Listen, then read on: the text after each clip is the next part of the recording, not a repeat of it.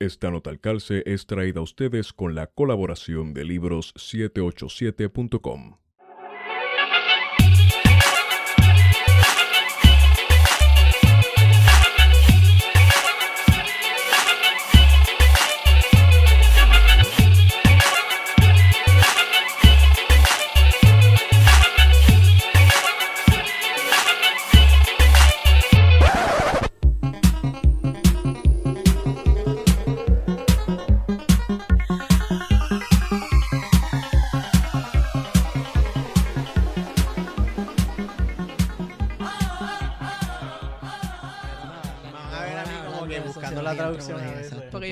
Spanglish. Sí. No, no, yo igual, tú lo sabes. Hemos hablado a larga sobre el asunto.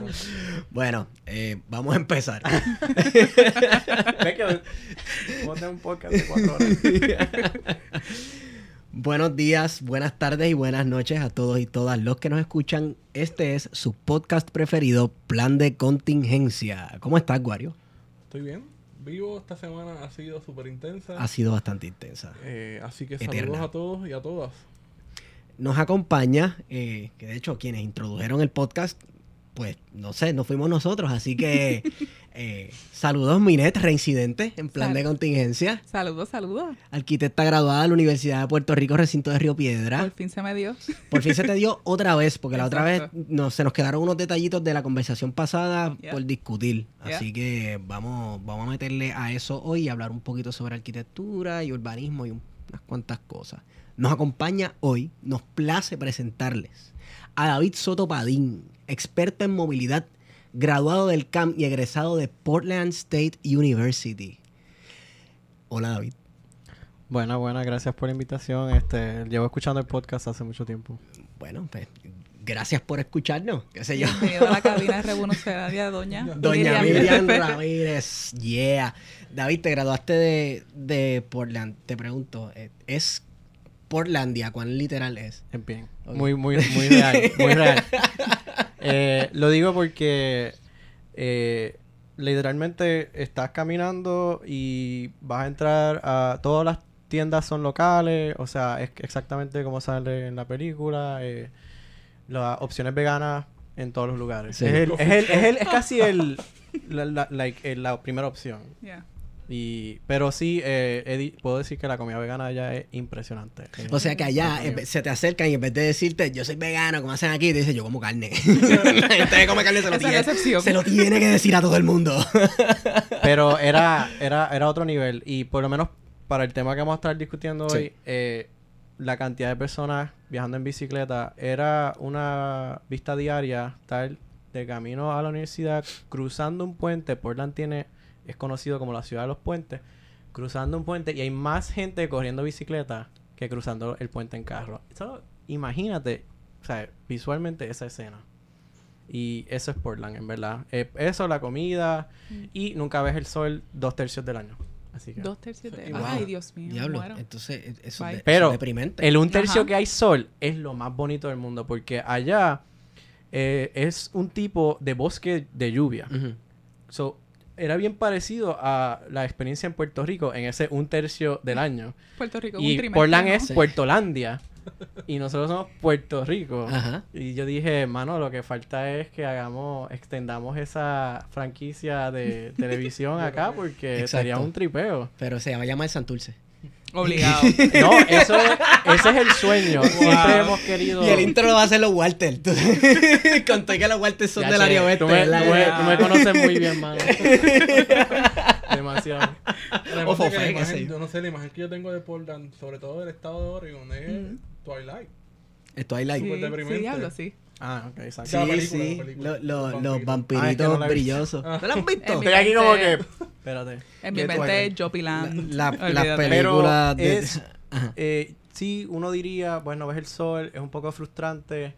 Este, correr bicicleta eh, te contribuye a tu salud emocional, así que tal vez eso equilibra un poco, que si comer más saludable. Eh, pero sí quiero decir, eh, em, fui a Seattle y Seattle es menos sol. Así que imagínate. diablo, bye. y mientras vas subiendo, es más, porque es más, eh, no es una lluvia como acá de dos horas y, e intensa. Allá la lluvia dura todo el día. Ay, no, bye. Y es una lluvia como que... Es una llovizna, como que... O sea, o sea, que... cuando mi, mi primera experiencia llegando a Portland, o sea, tratando de mudarme con motetes y todo, era arrastrar los motetes al cuarto de hotel, pero en la lluvia. O sea que ya esa me viví esa experiencia y de hecho eh, el, el- el semestre que yo entré a, a Portland State University fue el invierno más lluvioso en que sí 20 años. Así que me la viví. pero es un lugar súper chévere. David, entonces, eh, antes de entrar de lleno al tema urbanismo, de urbanismo y, y de transportación, eh, ¿qué es lo que tiene Portland? ¿Verdad? Porque si vamos a hablar de qué es lo que tiene o no tiene Puerto Rico, pues tu referente de estudio pues fue Portland. ¿Qué es lo que tiene Portland que hace que la gente vaya tanto en bicicleta, que está esta cultura de ir a pie, algo un poco más saludable que lo que hace, se hace aquí, que aquí está, Sí. por lo menos en el área metropolitana, súper saturado de carros? Sí. Eh, ¿Qué es lo que tiene Portland que, que, que, que se auspicia a eso? Sí, es tremenda pregunta. El, el Portland, yo siempre, cuando a mí me preguntan cómo uno pudiese vivir sin el carro, Sí. te lo pongo bien sencillo. Es que haya un transporte colectivo de éxito. Ujú. Portland se distingue por tener un sistema eh, de rutas frecuentes que llegan cada 15 minutos a través de toda la área metropolitana. San Juan No es en un barrio Sí. sí. y en el otro no. Es comprensivo. Y, y que todos los barrios reciban la misma calidad de servicio. Y la frecuencia es el parámetro principal que define la calidad porque es lo que afecta la confiabilidad. Si tú te pierdes una guagua, puedes estar confiado que va a llegar en 15 minutos. Eh, eh, dicho eso de paso, sí hay unas o- obras puntuales que distinguen a Portland. Y es que en su vía principal que pasa por su centro ¿sabes? de comercio, el downtown, como dirían, eh, hay una calle que es todo transporte colectivo. es, es exclusivo o preferencia a transporte colectivo. Ahora imagínate, eso es lo natural para Santurce, ¿verdad? Porque tuvimos la vía del tranvía que pasaba por la Poncelón. Cuando yo caminaba por esa avenida en Portland, en inglés el Transit Mall, eh, era básicamente un espacio de la más altísima calidad peatonal, eh, aceras anchísimas, pero también me, me gustó mucho, ¿sabes? Me, me inspiró que las paradas de guaguas parecen de epi- un episodio de, de Star Trek, tú sabes, eh, es todo, todo cristal y lo que está en metal está alumbrado por detrás, o sea, y, y todas las paradas de guagua tienen televisores que te dicen cuándo vienen las guaguas. Entonces, para, para, de nuevo, el- la clave es siendo que si tú construyes una avenida que sirve de, de vértice a todas las otras ramas de guaguas que todas converjan en un lugar, es la clave del éxito. Y que ese lugar donde converjan es donde están los centros de empleo. Esa es la clave del éxito porque entonces así puedes justificar el carril de guagua y puedes justificar tener toda esta inversión en un lugar. Y lo otro bueno del sistema es que, eh, y esto es la clave, ¿verdad? Que al tener esa frecuencia, poder diseñar las rutas de tal manera que formen una cuadrícula, de manera de que tú puedas lograr tu viaje a donde sea que tengas que ir y puedas eh, transferirte de una guagua a otra sin tener que tener un costo de tiempo. Todos Exacto. tenemos, el tiempo vale mucho Sí. y todos tenemos prisas, tenemos que resolver nuestros asuntos, así que esa es la manera que tú eh, atiendes el- la- lo que es la confiabilidad en el servicio. Así que está el Transit Mall, eh, está las vías preferenciales, los carriles preferenciales que están ahora expandiéndolo, de hecho. Y lo otro es, claro, eh, ofrecer las alternativas eh, a eh, infraestructura ciclista también complementa el transporte colectivo porque si un día eh, la guagua, el servicio de guagua es interrumpido por alguna razón, tú solo sacas la bicicleta. Todas esas son las claves del éxito para tener un una ciudad donde la gente no tiene que depender del carro. Minet, Te pregunto. Sí. Él mencionó una avenida eje, una calle eje. Sí. En el caso del área metropolitana, que nosotros conocemos como el área metropolitana, ¿cuál sería un equivalente a eso? La Ponce León. Sí. Os digo, si estás hablando del área metropolitana tradicional, que es San Juan, Santurce, Río Piedra, Exacto. la Ponce de León. Entonces, bueno, eh, nosotros habíamos preparado más o menos un orden en el cual íbamos a discutir esto, pero como lo entramos al tema, me hace preguntarles algo que Suena una pregunta medio tonta, pero yo no sé si la discutimos la última vez que estuviste. hay preguntas tontas. Pero, ¿qué es el área metropolitana? Porque entonces yo me imagino Yikes. que eh, canto de San Juan, pero entonces me hablan de Bayamón y hay unas áreas de Guaynabo que, por ejemplo, el tren, Guaynabo- el tren urbano llega a Guaynabo y a la tienda de los mantecados donde viven los riquitos. Entonces, Ujú. ¿qué es, qué es, Rimar. eh, qué es el área metropolitana? ¿Dónde empieza? ¿Dónde termina? ¿Es algo de la imaginación de nosotros? ¿Es, es por densidad poblacional? Yo no sé si hablamos de esto la otra vez, pero me quedé con esa no, duda. No lo hablamos la otra vez porque es un tema bien complejo. Ajá. Este, depende de la disciplina, te lo definen de maneras distintas. Wow. Esto es como So, la esto es- historia y la no, sociología esto es un y la antropología. y- una amiga mía una vez trató de hacer un ejercicio donde hizo una encuesta para que la gente le definiera a ella lo que es el área metropolitana. Y esas regiones siempre cambiaron dependiendo de, de dónde tú vives, de dónde tú lees. O sea, hay gente que, tira, que lo tira para Caguas, o sea, mirándolo norte-sur. Hay gente que, lo, que estira esa mancha hasta Caguas, la estiran hasta Carolina, Bayamón. Hay gente que llega a Vega Baja, Vega Alta. Hay gente que lo tira a Carolina, a veces hasta Loíza. Este, so, ¿dónde están los límites? Es bien blurry. Eh, pero tirando balas locas, a, a mi entender, el área metropolitana es el centro de actividad comercial y residencial de un país. Son el caso de Puerto Rico, que es eso, es bien blurry por el desarrollo suburbano que tuvo Puerto Rico en los 50 Sí. a los 60, que tú vas a encontrar cosas como Levittown y urbanizaciones Sí. que responden, entre comillas, al área metropolitana bastante lejos o bastante sprawled, pero como quiera, su relación con eh, de trabajo, etcétera, sigue siendo San Juan. So, la gente de Caguas, por ejemplo, se reconoce como área metropolitana porque vives en Caguas, pero trabajas en San Juan. Ok. Sería una ciudad dormitorio entonces Yo nunca he ido a Caguas, no te sé decir, pero en teoría, por como por, por la gente que, que ha hablado de que vive en Caguas, etcétera, sí. Es, es- y yo creo que la Digo, los de Caguas te van a decir que es una república. yo creo que el transporte te lo deja saber. Cuando a veces Exacto. bajo, ¿sabes? Vengo de Cabo Rojo, tengo que salir súper temprano porque si me coge el tapón de las seis y media, Exacto. no llego a mi trabajo. Y por Exacto. las tardes, si salgo después de las tres y media, no Sí. llego a Cabo Rojo hasta pasado las siete. Entonces, Cataño, ¿qué sería? Cataño está dentro, Sí, pero está, es- Sí. está dentro, pero yo no sé si es necesariamente que yo soy no sé, yo he ido a, a- a Sí, sí. pedazos bien particulares del área metropolitana, pero Cataño es un espacio que no interactúa mucho. En my, en la manera en la que yo veo Cataño, existe y está dentro del área metropolitana, pero no es un espacio tan activo como decir Guay- Guaynabo, San Juan, Carolina. Eh, digo, sin embargo, en cuanto, a, en cuanto a producción, porque ahí hay fábricas y se produce cuanta cosa, este que eso lo hace también que esté dentro del área metropolitana. Sí. Trabaja muchísima gente. O sea, sí, sí, donde intera por, por, por ejemplo, Añasco no es área metropolitana porque su capital es Mayagüez, entre comillas.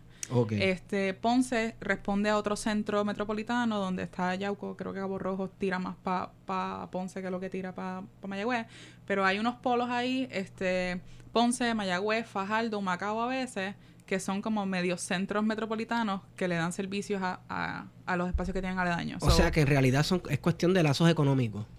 Ajá. Son sí, dinámicas interacciones económicas, que se económicas, dan. Ok. Porque yo... Y pueden tener raíces culturales, sí. Sí. También co- eh, donde estaban las catedrales. Pero eh, al final del día es eso, es, es donde la gente transcurre en su, en su cotidianidad.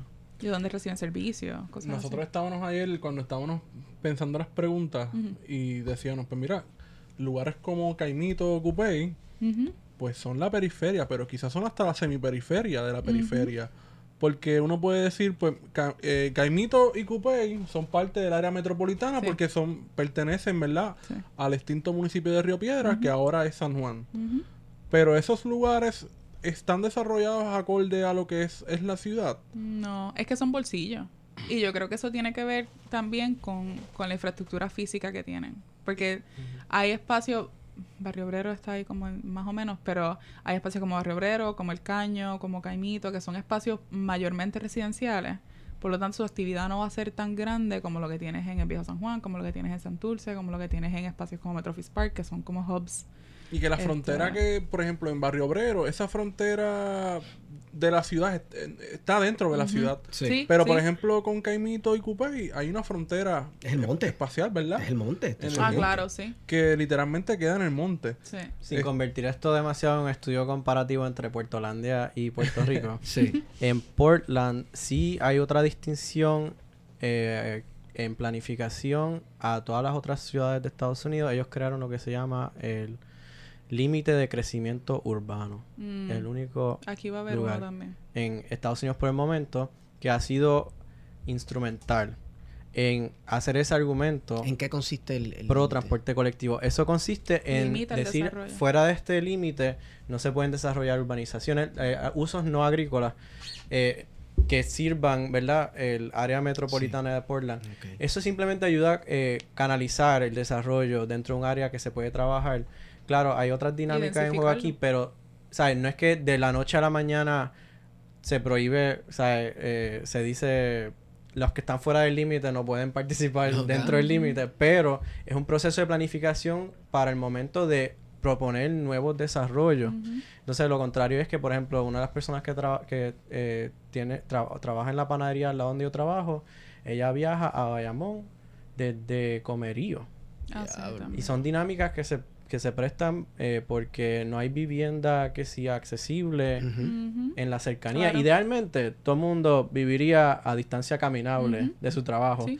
Pero hemos en Puerto Rico, en el pasado, en el presente todavía, no sé si se ha resuelto, pero que hemos permitido que el desarrollo se manifieste un poco sin, sin tomar en consideración las distancias.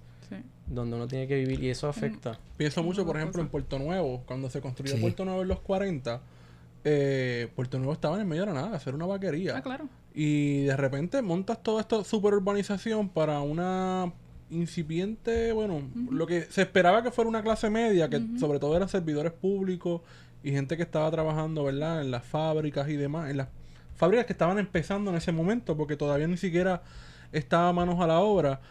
Y no había ningún, ¿sabes? Ningún tipo de empleo alrededor, ¿sabes? Tenían que trasladarse las casas.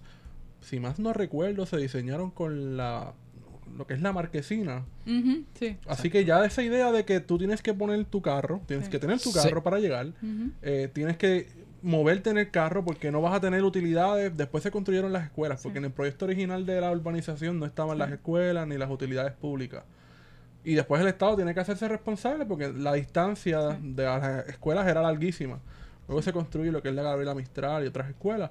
Pero esa idea de que tienes que tener en tu carro, tienes que salir de ahí, montarte en el expreso, ir a trabajar, pues viene desde hace mucho tiempo y no ha sido exitoso. Pero eso, inevitablemente, cuando tú haces cosas así, que tiras a Puerto Nuevo fuera del quote área metropolitana, lo que termina pasando es que ese espacio in between entre esto y esto se desarrolla también. Mm. Y termina, por eso es que esas líneas empiezan a ser bien borrosas, porque si terminas en una urbanización, pero en el in-between hay comercio y esta gente se muda de aquí a aquí, pues ya llega un punto que es parte del área metropolitana. Sí, Por eso pienso en la avenida central, que yo estoy segurísimo que esa avenida central o la. Piñero, Sí. en sus principios no es lo que conocemos hoy, que tú vas, No, después nada. que No. pasa el expreso y empiezas a subir hacia Altamira, tú dices, pero ¿qué es lo que era esta? Esas casas Sí. se convirtieron de repente en comercio. Sí, sí. Pues, Por eso, eso, eso es parte de lo que pasa cuando, cuando algo se desarrolla. Deja ver cómo lo pongo en, en mapa.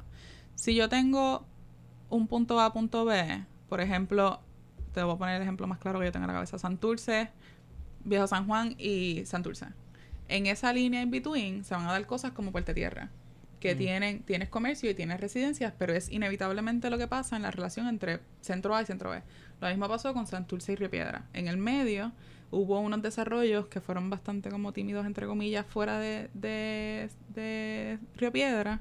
Santurce tiene un límite bien duro, que es la costa, y entonces ahí ponen el, el nuevo centro de San Juan, que eso lo podemos hablar en otro momento, pero es para rellenar ese vacío y conectar Metrópolis con Metrópolis. Y ahí antes estaban los talleres del tren.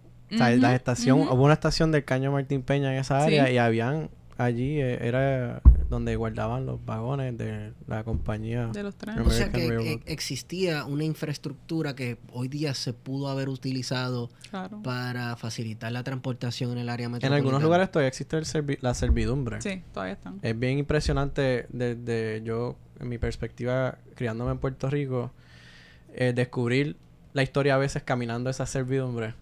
Pero sí, eh, existió una infraestructura que tú podías Darle la vuelta a Puerto Rico y, y que si habían personas que, que equipos de deportes que viajaban de Mayagüez a San Juan Sí. eh, y de hecho al lado donde yo vivía yo soy de Playa Cerro Gordo estaba la, la San Vicente la central que tenía una estación de tren. Y yo tenía una estación de tren a 15 minutos en bicicleta, que si a 30 minutos caminando.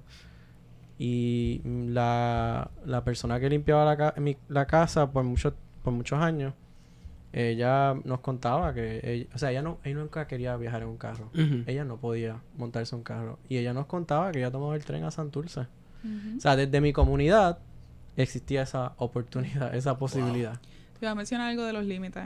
En algún momento para los 50 y los 60 se trató de, de limitar el desarrollo de San Juan con un, entre comillas, Green Belt. Se trató de hacer un, un proyecto que fuera como encerrar el área metropolitana en espacios verdes subdesarrollados o poco desarrollados. Este, y eso, inevitablemente, forces of the market. Este, la gente quiso seguir desarrollando ahí, le siguieron dando permisos y esa idea original de tener ese borde se quebró. Este, pero en el caso del viejo San Juan, eso es algo que, que hablábamos en el, recorrido que te conté la otra vez. Eh, algo bueno que hace tener límites o bordes es que fuerza al, al centro metropolitano a densificarse. Que eso fue lo que pasó en el viejo San Juan. Sí. En el siglo XIX, el viejo San Juan tenía las murallas bastante intactas y esos fenómenos como la casita estrecha, no sé si sabes cuál es, que está Sí, en la calle, que, sí. que mide como cinco pies de ancho, este es consecuencia de haber limitado el desarrollo. O sea, tiene cosas buenas y cosas malas. Tú no quieres vivir en una casa, Claro. una casa estrecha. Este, pero cuando tú lo ves desde, desde arriba, o sea, en, planta o en, o en dibujo, en ese caso en mapa, eh, la gente empieza a meterse dentro de la manzana y empieza a subir hasta los límites y empieza a ensancharse hacia los límites y tú fuerzas ese desarrollo y terminas teniendo una gran concentración de comercios, vivienda y actividad en un área entre comillas peatonal eh, por haber limitado el desarrollo a un, a un boundary físico. Eso me acuerda a lo que ocurre en Tokio, que es de las ciudades con mayor, si no la ciudad con mayor densidad poblacional en el Mm. mundo, que las personas están acostumbradas a vivir en unas casas pequeñas. Claro. En Hong Kong también eh, se da esa situación también. Pero Japón que- es diminuto. Sí, entonces, este, ajá, tiene la ciudad de Tokio, todo el mundo viviendo y nosotros desde acá, que, que a nosotros se nos ha enseñado que lo chévere es tener un pedazo de tierra bien grandote para ti solo, con una casa en el medio y el patio alrededor para sembrar los plátanos en una esquina. Que ese es hasta el sueño mío, ese es el sueño mío. de todo el mundo. De todo el mundo. Pues para nosotros eso es malo. Y vivir en apartamentos a los que nos criamos en el campo, entre comillas, eh, da estrés. Pero para la gente que vive en áreas metropolitanas, pues esa es la norma. La realidad. Esa es su realidad. Sí. Y, No- y quiero decir, hablamos mucho de distintas eh, interpretaciones de lo, lo metropolitano.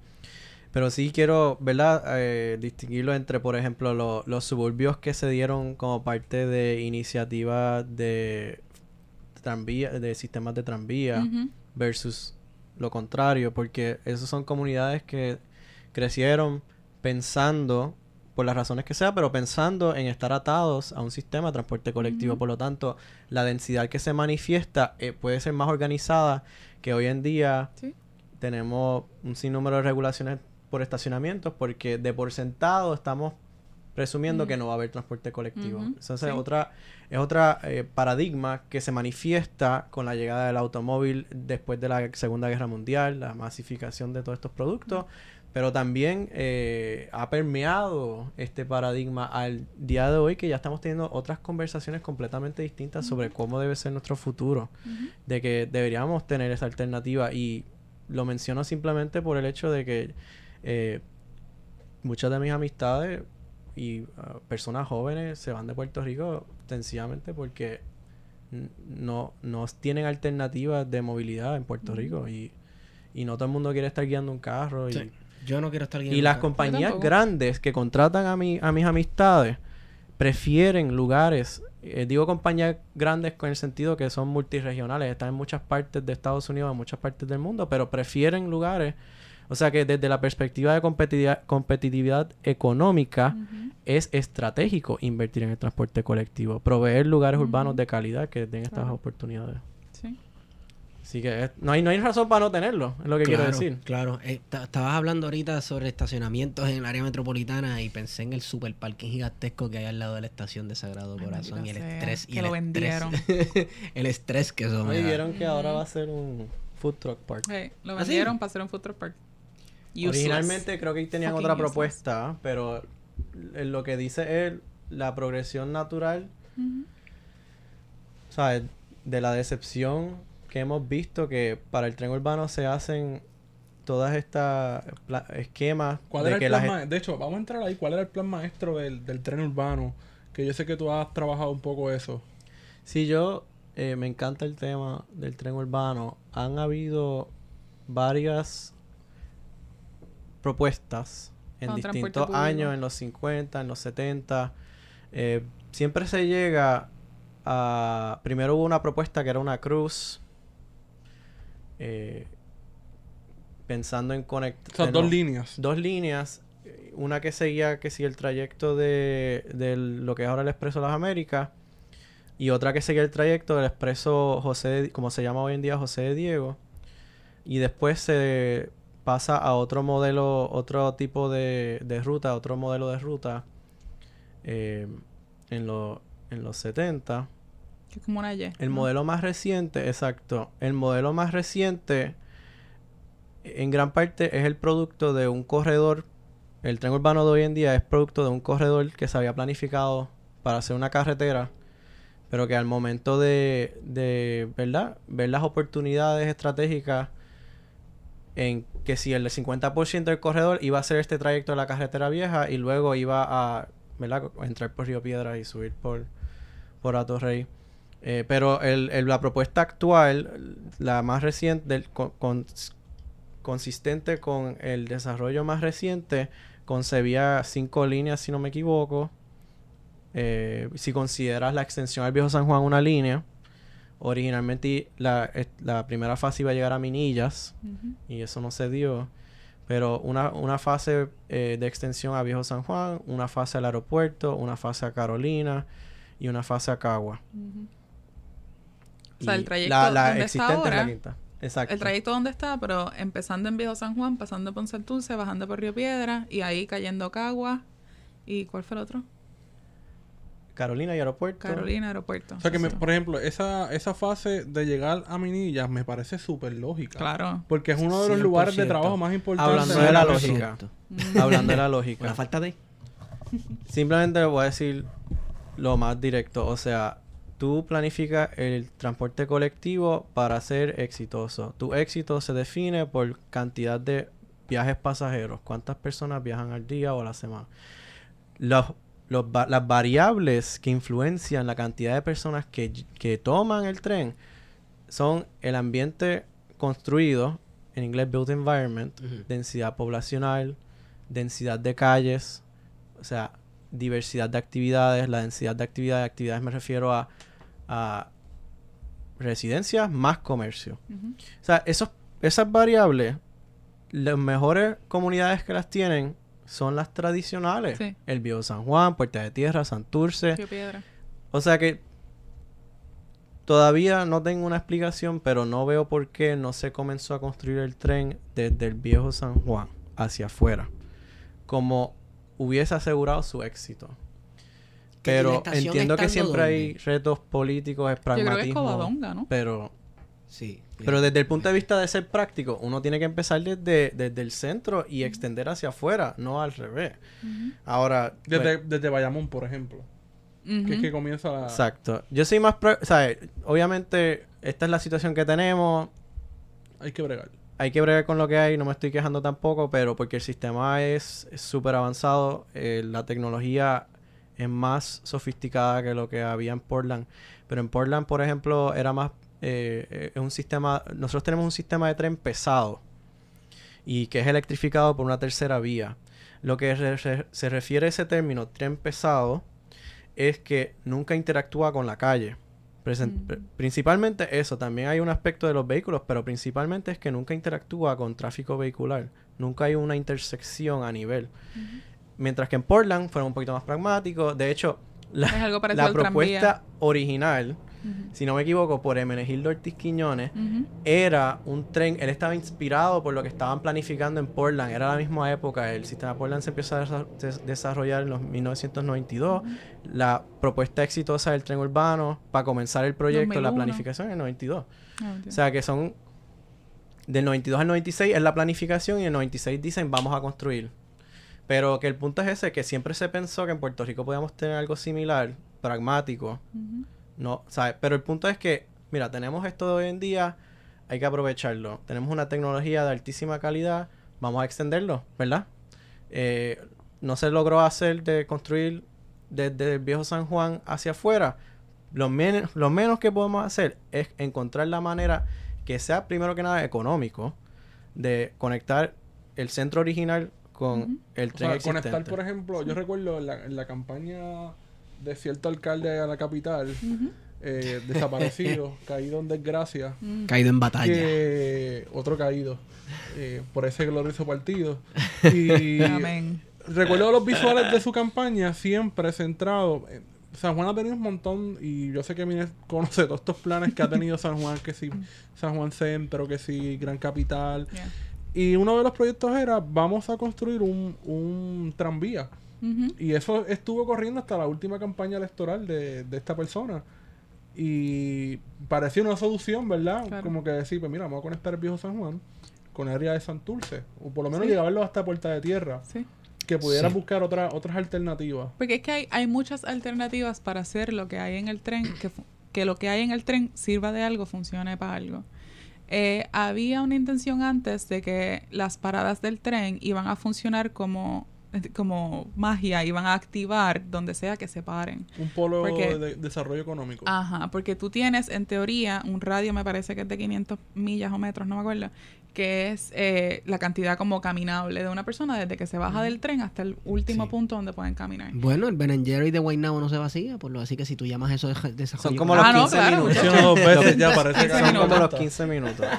Y la idea era que tú lo ponías en espacios, en espacios activos y en espacios no tan activos, ibas a jalar esa actividad a esos puntos. Sí. Cosa que no pasó porque te metiste en el mismo medio de una organización. That makes no sense. Este, en, en varios puntos. Y tienes cosas que yo todavía no entiendo, como la Hubble y Torrey, que están una al lado de la otra, whatever. O Sí. Piñero y Domenech, no entiendo. Exacto. Este, eh, pero para tú, para tú hacer esos puntos eh, más eh, activos, tú puedes, no, neces- no tienes que hacer la gran infraestructura de sacar el megatren de aquí para allá. Tú puedes contar con, con diversidad de layers. Tú puedes tener un tren que esté complementado por la AMA, que esté complementado por tranvía, que esté complementado por trolley. Y puedes hacer un sistema como de, no, que no requiere tanta, inversión, sino que puedes usar la infraestructura vial que ya tienes con vehículos de grandes y pequeñas cantidades que le suplan personas al, al tren. Pero es que a mí me pareciera que eso ya se intentó hacer con el, la guaguita esta que salía desde una estación en Dorado, ¿no? Pues no sé, yo tengo una experiencia muy mala de la AMA y puedo soltar el veneno ya mismo, pero la AMA en teoría existe y en teoría eso es lo que se supone que haga. O sea, la AMA se supone... urbano, ¿verdad? Del metro urbano. Sí, eh. Entre Yo tengo, cosas. ¿sabes? Lo voy a hacer de nuevo de frente, decir como cosas que me me, afec- me, me rápido me llaman la atención de llamarlo metro urbano. Metro en todas las partes del mundo, tú sabes, es- El metro es el tren. el metro es el tren. Transporte, sí. So que el hecho, y, y, y me incomodó un poco que cuando se anuncia el metro urbano, ellos, lo, lo, lo que llaman los renders, las visualizaciones tridimensionales, enseñaban un vehículo que parecía un tren. Sí, pero una Entonces guagua, me ¿no? incomodó mucho ver todo ese lenguaje, por lo menos en ese momento estaba estudiando ingeniería civil y estoy y, y estaba bi- bien chocado por ese el uso de ese lenguaje. De hecho, si tú ves buscar los periódicos, dice tren ligero. Para hablar bien claro, más allá del uso de la palabra metro urbano, des- los periodistas reportaban tren ligero. Entonces todavía me está como chocante. Nadie se puso a indagar como que esto va a ser una guagua y le empezaron a... ¿Sabes? Que lo vemos en, en muchas veces en el país que hacen como un poquito de Sí. copy paste, no leen, no, no interpretan lo que están publicando. Pero es O que no van directamente a Y, lo digo porque es una cuestión de informar a la ciudadanía. Sí, pero es que aquí no hay una cultura de transporte público. O sea, aquí la, el, tú sabes que un metro es un tren porque ha sido otros sitios donde el tren se llama un metro. Pero aquí no hay eso. So, la gente conoce el tren urbano y la guagua y todo lo demás que está en el in-between. Gente que no ha, no ha experimentado otros sistemas de transporte público no reconocen ese, ese cambio en lenguaje. ¿Me explico? Exacto. O sea, no reconocen que un tren ligero No, y y una va- guagua no es lo mismo, que un tranvía y un trolley no es lo mismo, que... Ujú. Va otra línea que eh, es puro Puerto Rico. Tú sabes que nosotros llevamos cada cierto tiempo, cada 20, cada 10 años se desarrolla una nueva propuesta, un nuevo plan. Claro. Sí. Y es el, el hecho de que ninguno se construye responde directamente a que tenemos que repensar la manera en que se lleva a cabo la planificación urbana en Puerto Rico, la- las alianzas. Y uso la, la palabra alianza un poco ampliamente porque verdaderamente necesitamos redefinir la, la prioritización de proyectos. Ah, Ya no se habla de extender el, el tren urbano, pero si tú buscas el documento de planificación que dice qué proyectos se están planificando, Salen las extensiones del tren. O sea que en papel todavía estamos persiguiendo ese sueño, pero por ejemplo no estamos teniendo esas conversaciones al frente de todo el mundo. Entonces, parte de repensar los procesos de planificación es no solo abrir la conversación con el pueblo, pero tenerlo más frecuentemente. Sí. No hacerlo cada cuatro años, cada dos años, los años que sea. Tenemos que tener conversaciones cada seis meses y replantear estos planes. Porque yo puedo tener la mejor idea del mundo, pero si no se está implementando o no se está persiguiendo la visión, no se están alineando las alianzas. Si yo quiero hacer un tren al viejo San Juan, yo necesito conseguir el voto de los residentes y de la, el municipio, tú sabes, pero tengo que ser claro, esa es mi meta, y entonces perseguirlo y, y, y ser persistente para lograr esa mi- Pero esa es que en, en el caso de Puerto Rico es, es un país en quiebra. O sea, yo no, yo puedo querer el tren lo más que yo quiera, pero no lo vamos a hacer. Porque no hay, no está el dinero. Y ahí viene otro punto. So, pero- mi yo estoy de acuerdo contigo con que no hay No tiene que ser se tren, está no se está eso es lo que voy que no se está tratando como como prioridad porque se ve como una gran inversión pero no tiene que serlo sí, tú puedes tú puedes proveer otras infraestructuras que no te cuestan tanto como jalar el tren para Minilla sí. Yo suscribo Y- a la disciplina que si yo, si se va a planificar un alineamiento, una ruta de transporte colectivo, que se definan los objetivos del principio, pero no se define la tecnología. Ujú, de acuerdo ¿Qué tipo de servicio tú quieres? El servicio puede ser servido de distintos modos de transportación. de acuerdo sí Puede ser hasta un teleférico. una guagua de cada cinco Son- minutos son- te hace lo que hace un tren En en 15 Dominicana, por ejemplo, eso ha sido una, a una extensión del tren, Sí. del tren de allá, del metro de, de, Ujú. de Santo Domingo, Santo Domingo, fue sí. un Un teleférico. teleférico. Teleférico. Esas son las cosas que yo digo. Nunca debe decir la tecnología al principio, pero sí tienes que promover la conversación adelante y perseguir esa visión consistentemente. Aquí lo que, ha, lo que ha hecho falta es eso, que tengamos campeones que se dediquen a, a- a- a mo- motivar las personas encargadas también a porque ya hemos dado cuenta que no podemos esperar que el- venga el gobierno. Tenemos que nosotros organizarnos también en nuestras comunidades. Y bueno yo trato sabes yo invito a esas conversaciones porque a través de las conversaciones vamos a entonces entender qué es lo que queremos de verdad y nos damos nos vamos a dar cuenta que todos estamos de acuerdo perseguimos una visión de una ciudad habitable o caminable o amena pero esa Coño, ¿sabes? Estamos a unas alturas que, que hay gente que se conforma hasta con tolerable. Porque Santurce se pone, ¿sabes? La. Ponce de León a las 4 o 5 de la tarde Sí. para tú llegar de punto A a punto B. Y si andas en carro, estás bien chavado. Sí, tú sabes, sí. yo quisiera no andarla por ahí en carro. No Yo era para eso. no tener. Exacto, no era No. para eso precisamente. Esa parte donde está desde Cobian Plaza hasta la avenida eh, de Diego. sí Ese, ese, Ese tramo canto nada más, desde las 3 de la de tarde hasta la... Vegas. Donde está más o menos el banco, antes de Ciudadela. 22 sí Te to- Ajá, exacto, esa es la 22. Hasta donde está la salida para el expreso, donde está Bellas Artes. Eso allí por, por reloj te toma una hora. Sí. Sí, Pero el es, centro, ahora, el centro, dices, el centro de es un tramo cortísimo que si tú te pones a pensar no se mueve. No se mueve. Se mueve, Entonces, se ¿hace lógica carro. tener carro aquí si no se mueve? Esa es la conversación que creo que Con un nuevo, carril exclusivo, porque tienes un carril que baja en dirección contraria, que es el por exclusivo lo de menos la para la guagua. Exacto, Yo nunca sí. he entendido por qué la guagua la Ponce León tiene un carril exclusivo en una dirección, pero no en el, En el otro. otro. que es- Ujú, Y eso no hace sentido. Pero esa es una conversación Porque que hay esa que tener. sube sí. en la calle Porque entonces, si tú añades otro carril, se pierde el espacio para qué. para el parking. Exacto. Pero Para alinearte frente a los edificios. podemos hacer argumentos gracias a las intervenciones de la Junta de Planificación tenemos todos los edificios nuevos tienen multipiso so la excusa del parking no lo entiendo verdad pero eso soy yo No, o que también no te tienes que parquear en la puerta donde te vas a bajar. Ujú. Yo no entiendo eso. Nunca lo entendí. O sea, la, la- la conversación de estacionamiento, wow, que muchas capas va a tener, porque o sea, hay muchísimas cosas por decir sobre eso, pero sí, te puedo asegurar, podemos contar los estacionamientos que se van a eliminar y se pueden, o sea, se pueden reemplazar tan fácil. No entiendo por qué alguien se enfocaría en eso. Yo no lo reemplazaría. Yo quiero que se te haga bien difícil moverte en De carro. hecho, y darte no y mientras te doy una alternativa de transporte público No. y tú no tienes o de Es un otra que coger es el un tren incentivo, sí. pregúntense que no haya parking en ningún lado y ¿Por te doy qué? una nada más montate ¿Por qué en No. Atorrey ni la se, se supone que ni la ni la Ponce León Muñoz Rivera. ni la Muñoz Rivera en, en el mismo corazón de Atorrey no, no se puede estacionar a la orilla. no Porque sería lo hacen pero sería lo, lo peor, causaría un tapón. Pero Sí. ¿y por qué se tolera en Santurce? So, son esas cosas, de nuevo, es bien subjetivo. eh, cambia la conversación de una comunidad a otra.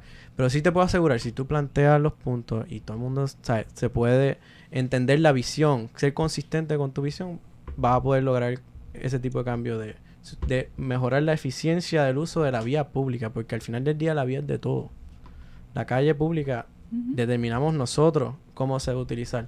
Pero claro, eh, hay que repensar el sistema de guagua bien brutal. Entonces, por esa vía, ¿verdad? No pun intended. Uh. por esa vía.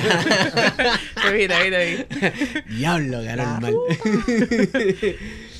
Yo estuve hoy en Río Piedra, hace tiempo no iba, y me encontré con unos scootercitos. Eh. Que uno bajaba. Son mayagüezanos los, los que Ah, sí. los empresarios que los trae, Pues, que están desarrollando el a- concepto. había vi- a- yo había visto esto anteriormente eh, cuando fui a... Egresados del colegio, producto UPR. ¿Oh, sí?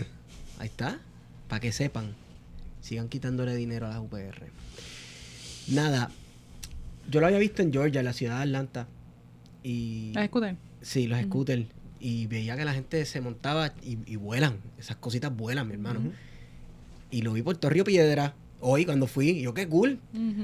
Dos minutos me... ¡Acho, yo quiero esto! Yo, yo, yo, bajé ¿Te la bien rápido y me monté, loco. ¿Te montaste? ¡Acho, sí! Están todavía. celebrando lo que llaman pop-ups. Eh, si vas al Hangueo en Río en esta semana, te los vas a encontrar y podamos ir. distintas esquinas Y, y te dejan probarlos gratis. Y Coño, te pero enseñan cómo jangueando, usarlo. montarse en un scooter y jangueando. No, no, Yeah. no. Chacho, esa no es la intención. vas a comer brea De hecho, Con la canequita de, de, de chichadito a montarte en una de esas, pues tú sabes. Pero ellos, ellos lo tienen muy bien pensado. En Mayagüez, por ejemplo, hay una hora donde no se puede, Mm. nocturna, donde ya se cierran operaciones, Claro. pero con esa intención, como que mira, esto es para utilidad, esto es para recreación.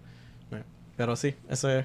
La, la idea es, sin, sin- ¿verdad? Para, los para los podcast escuchas que Ajá. están escuchando scooter y a qué se refieren.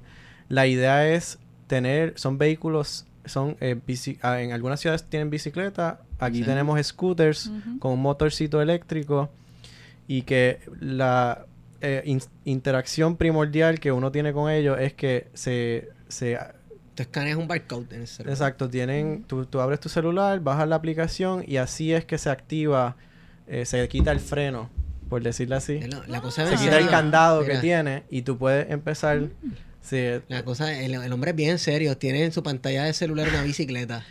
bueno, eso, eso es otra dimensión carril de bicicleta. podemos entrar en el tema pero básicamente necesito uno. No, eh, tengo hateo, qué bueno. Yo me, o sea, eso es algo que yo me dedico a promover la movilidad activa porque reconozco que la movilidad activa llena mucho muchas necesidades de sociedad, pero primordialmente se puede ver como algo que ayuda a mejorar, a promover la actividad física.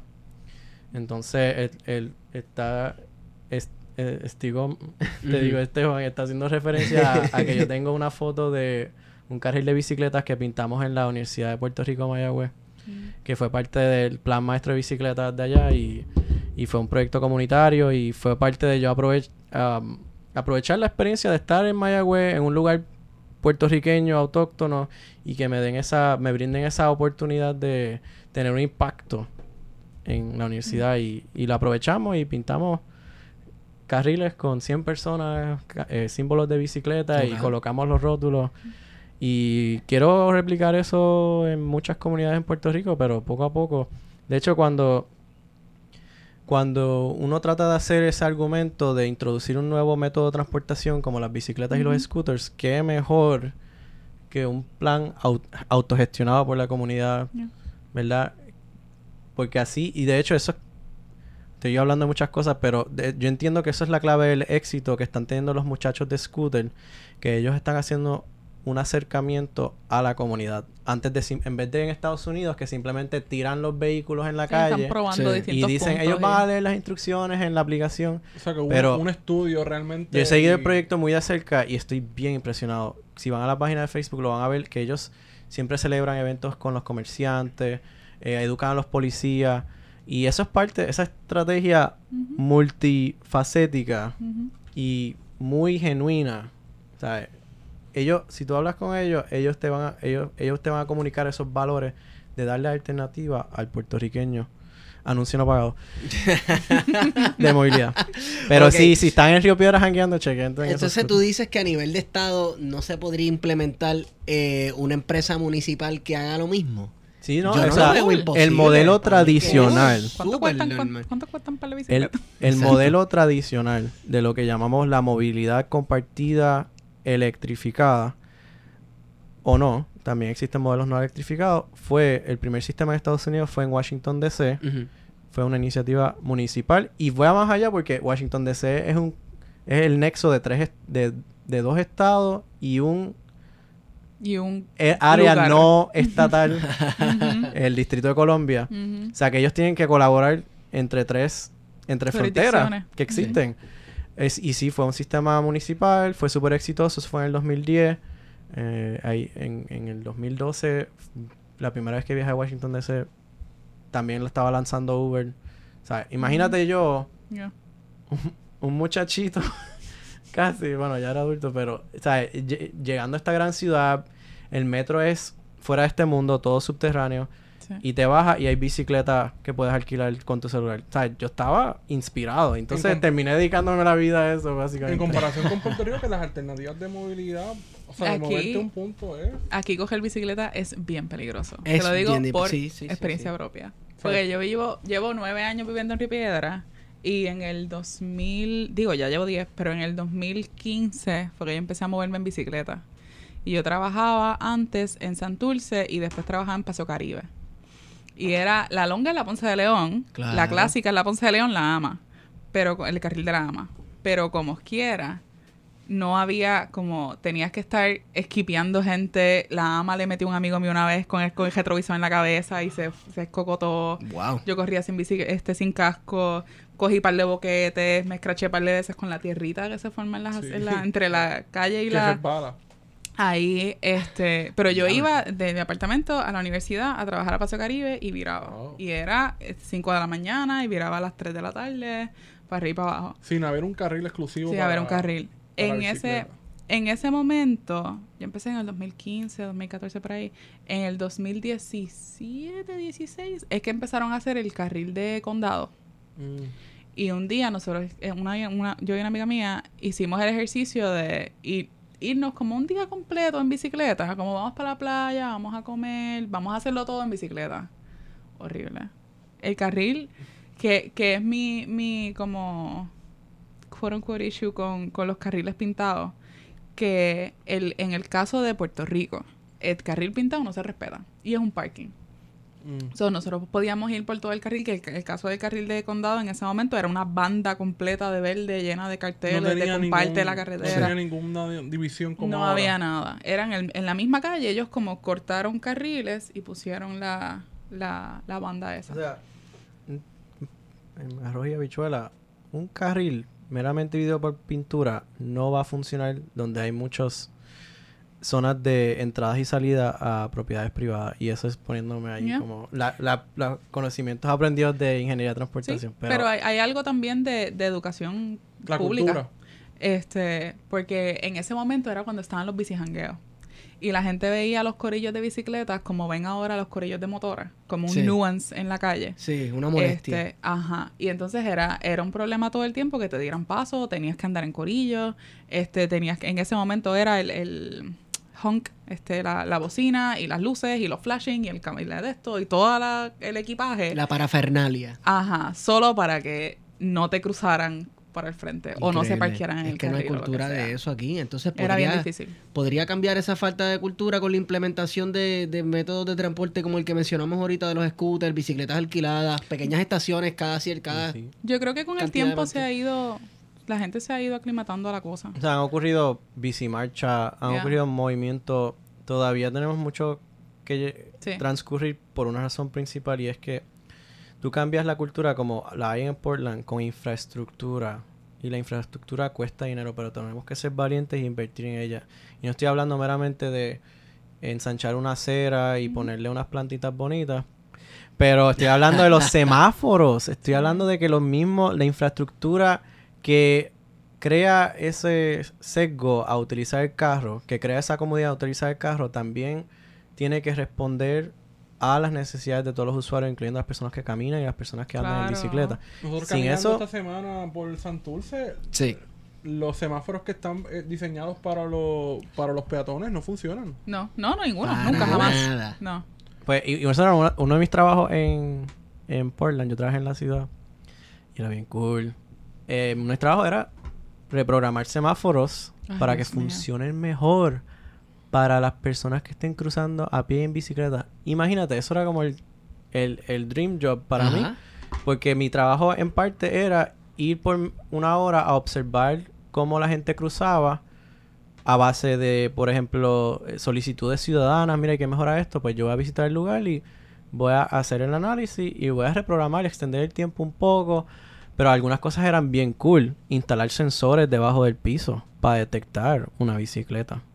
Esos son los tipos de cosas que tenemos la, tecnología. Hoy en día tenemos la capacidad Y no se hace. Está en, el re- en los reglamentos, eh, la instalación de sensores para carros es un dado, o sea, pero eh, hay que, de nuevo, cambiar el paradigma, hay que re- reformar eh, la, la directriz de política pública, se, está, pasó en el 2002, en el 2010, 2012, la ley de calles completas de Puerto Rico fue una de las primeras en toda Sí. Estados Unidos, que es la jurisdicción bajo la cual llegan fondos para construir carreteras. Fuimos una de las primeras en tener una ley de calles completas. O sea que ya desde hace mucho tiempo habíamos dicho, mira, las personas que construyen carreteras tienen que considerar las necesidades de todos los usuarios.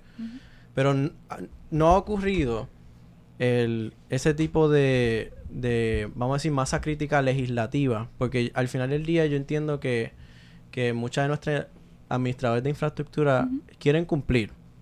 Pero tiene que venir también un llamado legislativo desde el Capitolio, desde el Ejecutivo. Pero no solo un llamado, como se pasó una ley, también una asignación, una partida de dinero. Hay una vista pública la semana que viene, que no, no, no sé, ¿verdad? Estamos en el tema, eh, que van a hablar, es la Comisión de la Transportación en la capital eh, del, de Del municipio. Eddie Charbonnier. Ok, representante. Sí, voy a buscar la información y lo repito más tarde. Pero básicamente van a hablar de cómo mejorar la... O sea, va, va a ser vistas públicas donde personas van a deponer, pero hay la oportunidad de asistir. Hay, hay- o sea, el público puede asistir. Y va a ser bien chévere porque yo no me acuerdo la última vez que, que esto se dio, este tipo de conversación. Y hay que aprovecharlo. Es sobre transportación pública. eh, Sí, lo encontré aquí. es la Comisión de Desarrollo de la Ciudad Capital y Asuntos de la Juventud, pero la, si no me equivoco, la, este, este proceso se inicia porque se están desarrollando nuevas, los empresarios de Puerto Rico, la, la ciudadanía se está preocupando por el asunto, primero que nada. Están creando eh, hoy una aplicación de teléfono que se llama Guagua, que te deja ver la guagua en tiempo real. Ujú. Y hay una Realmente te deja ver, porque una de las denuncias que he visto de la, de la aplicación, de los que crearon la aplicación, es que la AMA no comparte No en tiempo real la información. Y entonces eso No. es un problema Es un porque si- estimado, un guesstimate. Exacto. Es un estimado que incluso yo creo que la aplicación de Google Maps te da... Te explico por qué estimado. en teoría funciona. Estoy, reconozco contigo, no es la representación actual del vehículo. Y es porque han denunciado que aunque están equipados con el equipo para rastrear la ubicación del vehículo, o sea, hay una, hay una, hay un paradigma en Estados Unidos y imagino en el mundo también, ¿verdad? De, de abrir los datos. Lo que sea que el Mm. gobierno esté documentando, produciendo, como la historia, asuntos así, eh, de ¿sabes? de tener conocimiento que la ciudadanía pueda accesar lo que está produciendo el gobierno, todo eso tiene valor. A Eh, menos que seas y- el y Pentágono de los Estados Unidos. pero Claro. básicamente hay esa preocupación a base de esa paradigma de datos abiertos. Se hace este reclamo. Mira, porque tú no nos compartes esa ubicación. Porque no solo sería guagua esta aplicación de teléfono, serían cualquier persona que quiera crear una aplicación. Se crea un ecosistema. Y va a leer bien rápido el, eh, la resolución 46 para ordenar a la Comisión de Desarrollo de la Ciudad Capital y Asuntos de la Juventud de la Cámara de Representantes de Puerto Rico realizar un estudio sobre las necesidades de la población de San Juan y para establecer las prioridades de acción con un plan de desarrollo integrado. Wow. Pero me hicieron, es el 20 Otro de plan. febrero. Bueno, pero plan, no, ruta, plan. Hay, hay una mala interpretación sobre eh, siendo un plan, en mi opinión. Porque acuerda que yo mencioné, más allá de tu mejor idea, lo que sea, es tener la conversación. Y si podemos conseguir que se asigne un dinero para construir infraestructura, y no estamos hablando de construir infraestructura, de construir la infraestructura del futuro de transportación, eso es un éxito. Es el 20 de febrero a las 9 de la mañana en Salón de Audiencias 6, en el edificio, tercer piso del edificio Luis Aferre. Lo digo porque queremos que se vea que hay mucho interés de la ciudadanía de estar allí Sí, presente. de tener la discusión. Porque entonces si vemos esa masa crítica, de seguro le, lo priorizan. Y de nuevo es cuestión de darle tema al asunto porque, o sea, nosotros llevamos diciendo hay un problema con el transporte. No solo nosotros aquí en esta mesa, desde hace Y que la gente se Desde el resigna porque, 2004, por ejemplo, que desde se que se, han terminó el ido reduciendo la las rutas de la AMA, la gente se ha resignado porque, por ejemplo, los fines de semana, los sábados, y pe- peor el domingo, que ya no existen casi rutas de, transporte más, más que Ese la es el ruta lugar. privada, por ejemplo. Ese es el lugar para uno. Pero iba a decir, ah, sorry, volviendo un poco, me preguntaste por qué la ruta no. rep- cómo, cómo ellos desarrollaron esa- esos tiempos de ruta. Básicamente, las rutas que representan son contratos con First Transit, un operador de, de rutas de guagua. Y esos contratos, tú sabes, la hora que llega la guagua está en el contrato. Entonces, a base de eso, es que uno puede tal vez predecir eh, un, Pero la, un poco la de guagua no necesariamente llega a la hora que dicen. el Mira, Las contrato, guaguas de o sea. First Transit, ¿sabes? si no llegan a tiempo, eso es una penalidad Eso es en una el guagua contrato. privada, ¿no? Esas son las guaguas más Ah, grandes de las que pasan sí, por la sí, Ponce sí. de León. Son, y no es que, ¿verdad? Es que la palabra privada, ¿sabes? La, la, para mí la, las bicicorres son privadas. Porque no reciben subsidio del gobierno, que yo sepa. Pero para mí el First Transit, solo para, ¿verdad? Distinguir una cosa de otra, es una alianza público-privada, como el tren es una alianza público-privada. Pero solo un detallito porque eh, son cosas que se dan en el mercado de transporte colectivo. Solo para... Lo que pasa es, mano, que hay que Yeah. tener en mente que en este país se ha utilizado el término, privado. término de alianza público-privada para poner a los panas a gozar y a bailar y a tirar chavos para arriba. Tú Ujú. sabes, aquí, la- a mí, en este país, la, la, la expresión alianza público-privada a mí me da miedo. Me da miedo por el aeropuerto, me da miedo porque cogen, arriendan las cosas a, a dos Sí, pesos, es- a dos pesos por 70 años y es- entonces nosotros acá no hacemos nada y aquellos haciéndose fortuños, haciéndose millonarios. Entonces, Sí, porque es, es ah, una manera es una manera muy sutil de decir corporate welfare. Sí, O sea, son sí. las APPs son empresas privadas subsidiadas por el gobierno, pero eso no las hace públicas. Eso las hace más económicas para el sector privado, pero toda la función es privada y está hecha for profit.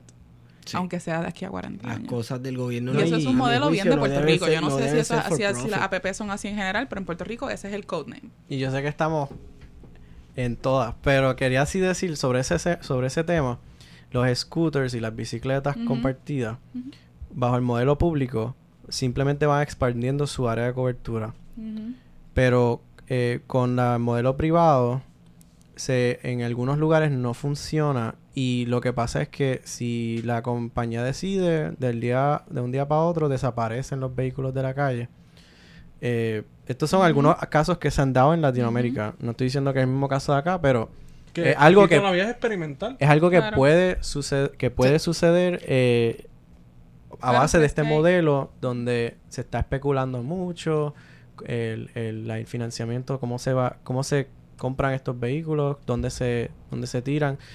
Los scooters, por ejemplo, empezaron a reemplazar las bicicletas porque eran más eh, profitable, hacían más viajes que las Claro. bicicletas.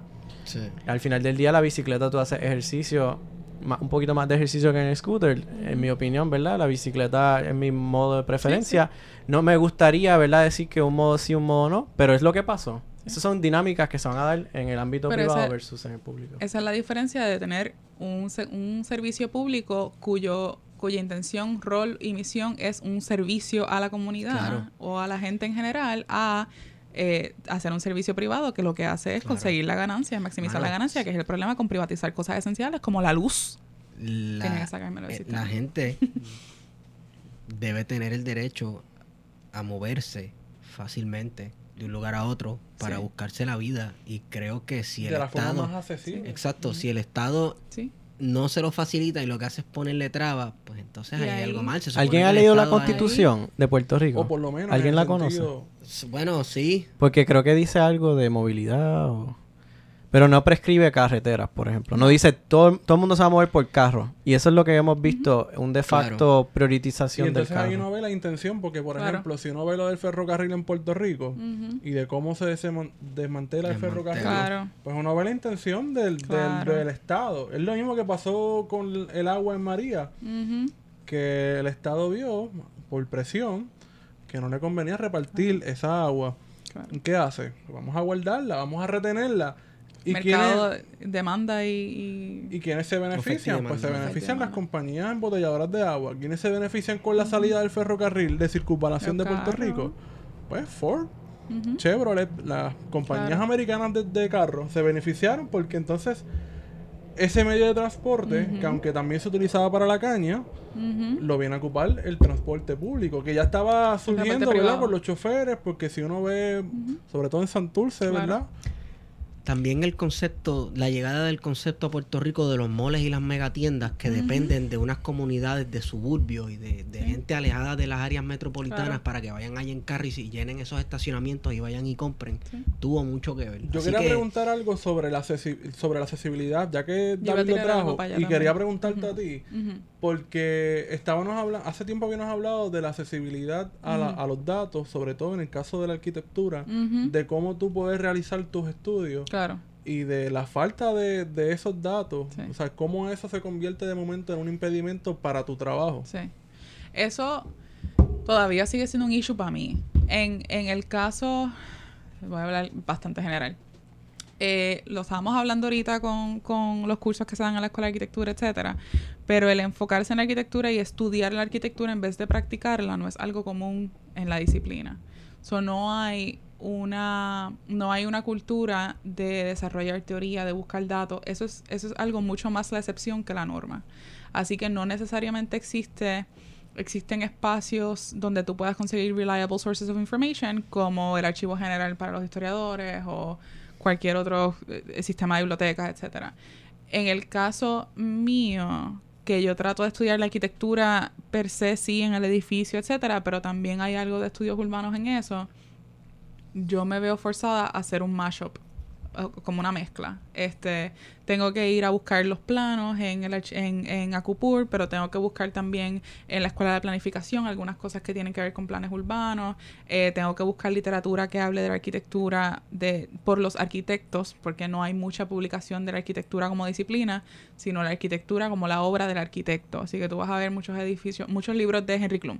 Si tú quieres estudiar por la Ujú. UPI, pues no hay, no hay un libro de la UPI, ni, ni de la arquitectura de la UPI. Hay un libro de arquitectura de Klum.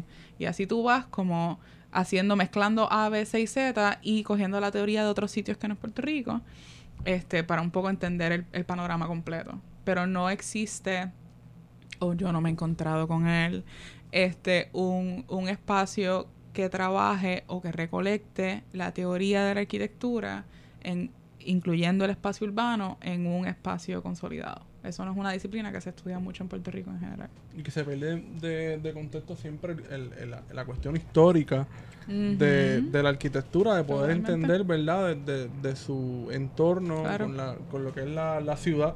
Y en el caso de Puerto Rico, los no existe eh, la práctica del diseño urbano per se, ni la educación del diseño urbano per se. Así que la, el diseño urbano ha sido un- una disciplina que se ha trabajado entre planificadores y arquitectos. Cuando tú das para atrás a quién ha liderado la Junta de Planificación y qué sé yo qué, vas a ver muchas personas que hacen una de las dos. O ingenieros también. O son ingenieros, o son planificadores, o son arquitectos. No hay personas que hacen estudios urbanos. Así que la información de la ciudad la ves regada dentro de esas tres disciplinas. Ahorita mencionaste algo de la cuadrícula como ejemplo, ¿verdad? Entonces me recordé que no sé si en la grabación que se dañó llegamos a hablar de esto, pero de uno de los planes que estaba para contemplado para Santurce Sí. eran unas cuadrículas. Quizás Sí. podemos entrar ahí. Este, eh, voy a voy a aprovechar y continuar el podcast que se, que se cortó. que lo Mete escuché mano. los otros días, Mete episodio mano. número 69. Pueden allí escucharlo. En verdad, está, ese, ese episodio estuvo bien cool. Thank you. Este, yo creo que donde se cortó fue en la transición de la de Santurce como el centro, la capital de San Juan, a la modernidad en general. Yo creo que fue más o menos por ahí por donde se cortó. So, un recap. Este Santurce eh, para los 40 y los 50 era esencialmente el de facto capital de San Juan, donde estaban estos 49 cines, todo eso estaba dentro de, de la grabación, este, donde había eh, un- una actividad metropolitana bastante centralizada, había residencias, habían comercios, había actividad diurna, nocturna, era de facto una capital. Por contexto, en el viejo, el viejo San Juan se estaba dilapidando mientras esto le estaba pasando a Santurce. Que eso es, es una teoría que tú lo puedes ver si lo ves desde fuera. Am, mientras una ciudad se, se prende, otra se apaga. So, en el caso, cuando la capital era el viejo San Juan, cuando Santurce se activa, pues viejo San Juan se decae y ahí es que llega Robert, eh, Ricardo Alegría y toda la reconstrucción que se porque el viejo San Juan estaba bien dilapidado en ese momento. Eh, pero entonces eh, llega la modernidad, la modernidad se inserta a Santurce por 20 cosas, usted va a mencionar de los planes, pero todos los proyectos este, modernos de 50 y el 60 terminan matando a Santurce como ese espacio de capital, de centro de actividad. Y la actividad se termina regando en distintos espacios del área metropolitana. Las, las residencias se riegan por todas las urbanizaciones y se riegan por toda el área metropolitana sprawl ya para los 70 eh, el, el- la banca se mueve desde la parada 15, la 18, la 22 y luego entonces en el nuevo centro de San Juan, que es la Milla de Oro ahora. Ujú. Eso es un gran, fue un master plan que se hizo en, en 10 años o 20 años, se hizo tímidamente, pero se hizo. Este, y entonces toda la banca se movió a Torrey. Eh, la banca residencia y entonces el comercio pues también se regó por los, los moles y todas estas cosas que, que se desarrollaron, incluyendo Plaza Las Américas. Eh, y ya entonces para el 70, Santurce se empieza a conceptualizar tanto público como privado, o sea, tanto público en el discurso público como en la gente, como entendía el espacio, Sí. eh, se empieza a entender o a concebir como un espacio en necesidad de restaurarse, en, re- en necesidad de reactivarse, ¿En qué año fue esto? en los 70. O sea que hemos estado hablando de revi- revitalizar Desde hace Santurce rato. desde los 70. Hay unos dibujos que son como medio mm, debatibles y cuestionables y problemáticos Ajá. en el siglo XXI, eh, pero eh, dibujan a Santurce como un deambulante Ok. y le Wow. ponen y le ponen un platito con una manzana y una botella y qué sé yo qué y es uno comercial, residencial, son como actividades. Sí. Este, y dice algo parecido a hagan lo que sea conmigo, pero que sea pronto. Wow. Y eso es un muñeco de los 80. De Pero es que es impactante bajar de 89 mil, 90 mil personas. 195 mil personas. A 90. O sea que Santurce fue de los, bueno, fue de los lugares más densamente Sí. poblados de Puerto Rico. Sí, sí, sí. Oka, toda esa actividad económica, etcétera, explica la inmensa diversidad arquitectónica Sí. que ves en Santurce, Sí. porque estábamos hablando, Wario y yo, Sí, sobre sí. los distintos estilos arquitectónicos y específicamente uno de mis preferidos son los edificios Art Deco, estilo Art Deco, Sí. que, que es hermoso. Creo que David tiene una iniciativa para este Sí, en registrar los edificios Art Deco. Cuéntame. un blanquito, un paréntesis. Ujú. Nada que hice en la escuela superior también, caminando las calles de Ujú. Santurce. Dije, yo eh, tenía una cámara en mi mano que me había regalado mi padre. Y mano, primero empecé con el tren y de momento descubrí estos espacios. Sí. Y lo más que me llamó la atención, como nos criamos nosotros, en, los jóvenes en esta época de internet, es que yo no veía nada de Art Deco en las publicaciones de internet, que te- Sí, lo que había, poco lo poco que que había. Sí. Y me y la, y la era chocante, mm, lo más chocante era que, que habían tantos. Un montón. Y siempre se habla, en ese momento lo que se hablaba era el resurgimiento español Sí, Sí. Spanish Revival. y los edificios de Necodoma y ahí se quedó Claro. la conversación. Entonces, nada, exacto. Eh, construyista, co- lo primordial es que construí una página web. Y la página web me abrió la conversación a nivel mundial y descubrí que hay una alianza mundial. Todavía está activa la página, tira del blog. Sí, el- la página es Art Deco, A R T DSO. D E C de cabra O punto Ah, espérate, lo dije mal. Art Deco PR, todo el mundo entiende Todo lo que es corrido. eso. punto org. Sí, Ok, es que me gusta decir la letra con una palabra, pero olvídalo. Todo corrido. artdecopr.org. Le voy a dar un retweet o algo después. Tienes Pero- un registro. Hice un registro como ciudadano. Coincidentalmente, en ese momento también parece que el Instituto de Cultura empezó. Sabes que las iniciativas ocurren a la misma vez. Eh, eh, Y seguro. también parece que el Instituto de Cultura hizo su ejercicio. Pero yo mantengo un archivo de fotos primordialmente y donde consigo información, la documento accesible a cualquier persona que tenga un navegador de internet. Y también tenemos una página en Facebook y colaboro con Puerto Rico Historic para hacer recorridos de Art Deco. Ojalá pronto lo hagamos uno en Santurce, pero sí, eh, eh, en, en cierto sentido represento a, a esa causa específica del Art Deco en Puerto Rico. Así que me encanta saber que hay otras personas como tú que están Vamos, bien pa- yo apasionadas me por el tema. Así que vamos a montar un fideicomiso de edificio Art Yes. Deco Yo lo- yo y vamos a salvarlo. y lo más, ok, y lo último, y lo más brutal del Art Deco en Puerto Rico es que está en todos los pueblos. Sí. Sí. Eso es cierto. Sí. Pero Sí. sí, caminando por, Sa- por Santurce, eso fue un despertar que yo tuve. Y, y descubrí, mano, yo caminaba todo el día porque literalmente las ocho horas de, del, del día era tomando fotos solo de una calle, Ponce de León. Y hay tantas Claro. calles en, en, Sí, en. Santurce. Tú a un callejón y descubres un mundo Así que me tomó que si la época 10 fines de semana sin Claro. parar. Pero sí, me encantó. Te voy a enviar una foto de una casa en estos días este, y tú me dices si la has visto. Eh, te voy a enviar un cojón de fotos. Te chavaste. Y que esa es la época dorada, y que, como tú estabas diciendo, Sí. de, de los 30 y 40, Exacto. en los que comienza a, a surgir este, este estilo y se comienzan a Coincide utilizar. Bueno, ar- arquitecta o arquitecta graduada, por favor, si nos puede describir un poco cuál es el estilo art deco de los edificios. Mira, te la puedes zumbar para allá porque él le ha sacado más fotos que yo. no, no, zúmbala para allá porque no. O sea- yo, yo reconozco mi nicho y los estilos arquitectónicos no es el mío. Ok, ok. Mira, Art Deco, desde un punto de vista puramente humano, yo no sé, yo estudié ingeniería de transportación, eh, pero sí estudié un poco lo de los estilos. Mira, desde el punto de vista humano, si uno se pone a leer sobre Art Deco, una de las cosas que nota es que es decorativo. Eh, tiene ah, siempre algún símbolo. O sea, al- en Puerto Rico estamos más reconociendo, el Art Deco es más reconocido por ser menos decorativo. Menos ornamental. Es más institucional, ¿no? Pero los que sí lo tienen, tú ves un símbolo, algún simbolismo. en- inclusive encontré un edificio en, en la comunidad Sagrado Corazón de Santurce Ujú.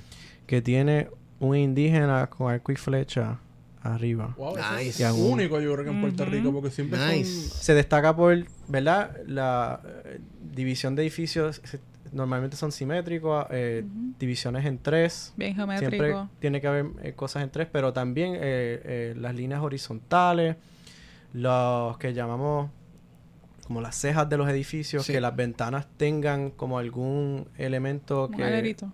un, elemento emboladizo que, que trae un poquito de sombra.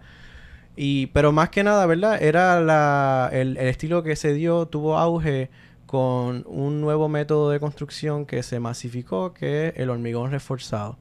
O sea que desde su punto más funcional, la construcción de un edificio trae una tecnología nueva. Sí. Pero entonces también en su expresión decorativa quería hacer alusión al pasado, a nuestro pasado cultural, a nuestro pasado eh, biológico, ¿verdad? Muchos elementos naturales, plantas, flora y fauna. Y finalmente, donde se podía insertar alguna innovación tecnológica, sea un elevador, una escalera eléctrica, un carro, donde había alguna, algo de que, que es bien interesante sobre Art Deco es que trascendió los edificios y se extendió a través de la tecnología desarrollada en la época. Así que muchas veces Una, una, manifestación de... una razón que este interés por Art Deco nunca se detuvo es porque yo me pasaba entrando a edificios. Yo le tocaba la puerta a los vecinos y me dejaban entrar y entonces adentro encontraba una nevera. Un radio. Art Deco, un radio Art Sí. Deco. Y déjame decirte, los interiores de Art Deco también no... O sea, es una, es una pena que perdimos en los interiores de tantos teatros Art Deco en Puerto Rico, porque los interiores de los edificios Art Deco normalmente querían comunicar, transportarte a otro Sí. lugar, otra cultura, o incluso porque había Era mucha... un homenaje a la tecnología de ese El Art. Deco surge, ¿verdad? No, no puedo de- hablar del Art Deco sin mencionar que, que surge eh, a, a una respuesta a la- al, al encuentro de la tumba en, Tutankamón, ¿no? ajá, en el 1925 y básicamente hubo mucha manifestación, lo que llaman estilo, estilo maya, estilo egipcio, donde tú vas a ver estos edificios tratar de transportarte a estas culturas. Uno de mis edificios favoritos, en, vamos a decir un poco estilo egipcio, es la University High School, que tiene una forma eh, que hacen alusión a, a- geométrica a las pirámides un poco, a en las entradas de la escuela. Sí, sí. Los triángulos. Si usted tiene la oportunidad de visitar Cuba. Vaya a uno de los cementerios que está en La Habana. Sí. eh, creo que es el de Colón, Sí. cementerio de Colón, y ahí están las tumbas de la gente del Old Money cubano. Ah, Y hay unas tumbas en Aldeco, mi hermano, Sí. Oh, que son, o sea, a uno le dan, bueno, suena feo, a pero a uno le dan ganas de vivir allá adentro porque eso parece en casa. Y, y es en Aldeco, un estilo precioso. Otra cosa, si quiere ver cuál es la vibra, el, el feel del estilo Art Deco y de cómo era la decoración en ese tiempo, incluso hasta cómo era la vida cuando eh, explotó ese estilo, vea la película Fantastic Beasts and Where to Find Them y Ah, sí, exacto. va a ver lo- los edificios y, y- que es en los plenos 20, los Ujú. Roaring Twenties. Última cosita para cerrar paréntesis. Gracias a esta iniciativa he podido viajar con esta alianza mundial y se me ha dado la oportunidad que nunca lo hubiese tenido. Yo solamente viajo para congresos y conferencias porque no tengo el tiempo. Se me ha dado la oportunidad de ir a La Habana. Y hace poco, en noviembre, fui a Buenos Aires, que también tienen un cementerio bestial. Sí. No te lo puedes perder. si te gustan los cementerios así, Sí. Eh, porque eh, la monumentalidad, tú estás, no es un morir. cementerio, se siente que estás en una mini metrópoli de Sí, cementerios, sí. o sea, de tumba. Mira, los cementerios son lugares bien interesantes. Son bien Sí. Pero para cerrar, Ojalá un día podamos traer esa coalición y celebrar un congreso en Puerto Rico del Arteco. Así que lo, lo Bueno, sumo al este- reto, vamos a montar bien la Cuente- organización. Sí, cuente con nosotros pesos de esfuerzo y para traer la, la cosa aquí, para darle promo, lo que sea. Primero es salvar el Normandy, por favor. Ay, Dios mío, Ah, sí, bendito. bueno, Ya me mucho, gente- cerró paréntesis. Espérate, yo conozco gente que dice que eso hay que demolerlo y destruirlo. No, yo digo que no, no. que hay El que Normandy- salvar al El Normandy. Normandy es único en el mundo. Sí. Yo lo sé. Es un edificio en forma. De barco. de barco, de nave, pero más allá de eso, no hay ningún edificio en el mundo Yeah. que haga alusión al SS Normandy. Sí, exacto. un barco de, el- el- de mayor lujo en, en esa época y su diseño tiene los interiores más Sí. detallados, eh, opulentos por inspiración de esa nave. Sí. Y Hay una... hay que hacer un podcast entero que lo, lo hablamos después sobre ese edificio, porque ese edificio Yeah. tiene tanta historia. Sí, sí. Conozco un profesor que hemos estado tratando de traerlo aquí, pero está pichando bien duro. Yo no sé si él escucha este podcast. Se llama el profesor Sebastián Robio Lamarche. Que su sí, su especialidad no es la arquitectura, pero él tiene una pasión, él siente una pasión por ese edificio y conoce muchas anécdotas sobre él. Eh, el que diseñó el edificio es Fel- fue Félix Benítez Resach, una persona que pasó mucho tiempo en República Dominicana, independentista de siete pares de cojones, pero bien amigo de Trujillo. Yo, yo no sé. Cosas de Cosas. el malecón. Eh, Exacto, y el, y el famoso puente que divide la ciudad de Y Santo las calles Domingo. de allá tienen obelisco. Que me digo, oye, no será una coincidencia. Pero sí, él se fue de acá frustrado porque no le quisieron dar su proyecto Sí. de país. O sea, él hizo unos acuerdos, o sea, uno tenía una confianza En los que tomaban decisiones y básicamente le dieron la espalda un Y día. se y- fue para Ciudad Trujillo. Se fue para Ciudad allá. Trujillo. Se manifestó. Le dieron Se se manifestó, manifiéstate. Entonces, vamos a, vamos a, vamos a retomar porque nos fuimos en una super Pues ya que estamos hablando del Aldeco, ¿por qué no hablamos entonces de la restauración? ¿Sabes? Que se puede restaurar un edificio, es viable. Bueno, empezamos con el. Normandy, Sí. porque el Normandy es- no es estilo, más o menos ese estilo, al deco, ¿o no? El Normandy es tan único que yo Yo no lo seriamente el ninguna. gobierno nunca no. se ha atrevido a decir ¿verdad? vamos a demolerlo. Pues vamos a hablar de otro edificio. Eh, Imagínate un edificio que sea tan, blanco. tan visualmente comunicativo que que nadie se atrevería a decir seriamente vamos a demolerlo. Imagínate Sí. que comunique eso, pero... ajá. Bueno, pero lo hicieron. Minet mencionó al oso blanco. El oso blanco era Ah, así. María. Y lo destruyeron. Lo- de nuevo, hay una cuestión visual de, en, la- en el movimiento de preservación de edificios. Y los que quisieron aprovechar el, el ímpetu de, mira, vamos a demolir una prisión. Y la gente lo veía solo como una prisión. Eso Nadie está- compartía los close-ups de los detalles que diseñó Francisco Roldán, que es una manifestación única de la arquitectura puertorriqueña, porque él traía el, el, el neo marroquí, ese estilo, y en el oso blanco en particular, muy lamentable que se perdió porque combinaba el neo marroquí con el art deco. Sí. Es otro nombre neo Era árabe. otra pero- cosa, sí. pero eh, esa idea eh, en inglés Moorish Revival, pero en inglés, eh, digo, eh, esencialmente era único en ese sentido. Por otro lado, en, en cuestiones puramente de formas, si no me equivoco, es bastante planteado que tenía el patio interior más grande de Puerto Rico. O sea, ¿cómo tú vas a dejar que se, Se prestaba pierda muchas un cosas. hito, no solo de arquitectura, de ingeniería civil Yo no tan grande entiendo por qué. Porque eh, hay un precedente aquí con convertir cárceles en otra cosa. Claro. Nuevamente menciono, Guarionex y yo fuimos a lo que era antes el, el castillo, que era literalmente un castillo. Y tú veías las fotos de antes, era un lugar feísimo. Ah, yo nunca llegué ahí. Pero en México Pero- no pasó lo mismo. Una cárcel También. es un Espérate, archivo. que el archivo Claro. era- ¿El de Mayagüez? No, el castillo está en Ponce. El, castillo está en Ponce y ahora es una escuela de música. Y tú entras a los salones y es en las celdas. Claro. celdas, el- se nota que son celdas de presos. Y que son los lugares mejor para la acústica. Sí. Claro, en el, realidad el sí. quote unquote manicomio de San Juan es una escuela de arte. Exacto. O sea, esto pasa todo el tiempo aquí. Era una cárcel. Cuartel de Valleja es otra cosa. Una cárcel, el castillo. Exacto, que el cuartel de Valleja, por ejemplo, todo el uso. Entonces, sí es posible restaurar y rehabilitar. Sí, o sea, la- el, el proceso de, de preservación o restaurar arquitectura es bien sensitivo y depende de un montón de elementos. Eh, pero desde, desde materiales, materiales disponibles, la estructura, la, la estabilidad estructural de un edificio, un montón de cosas.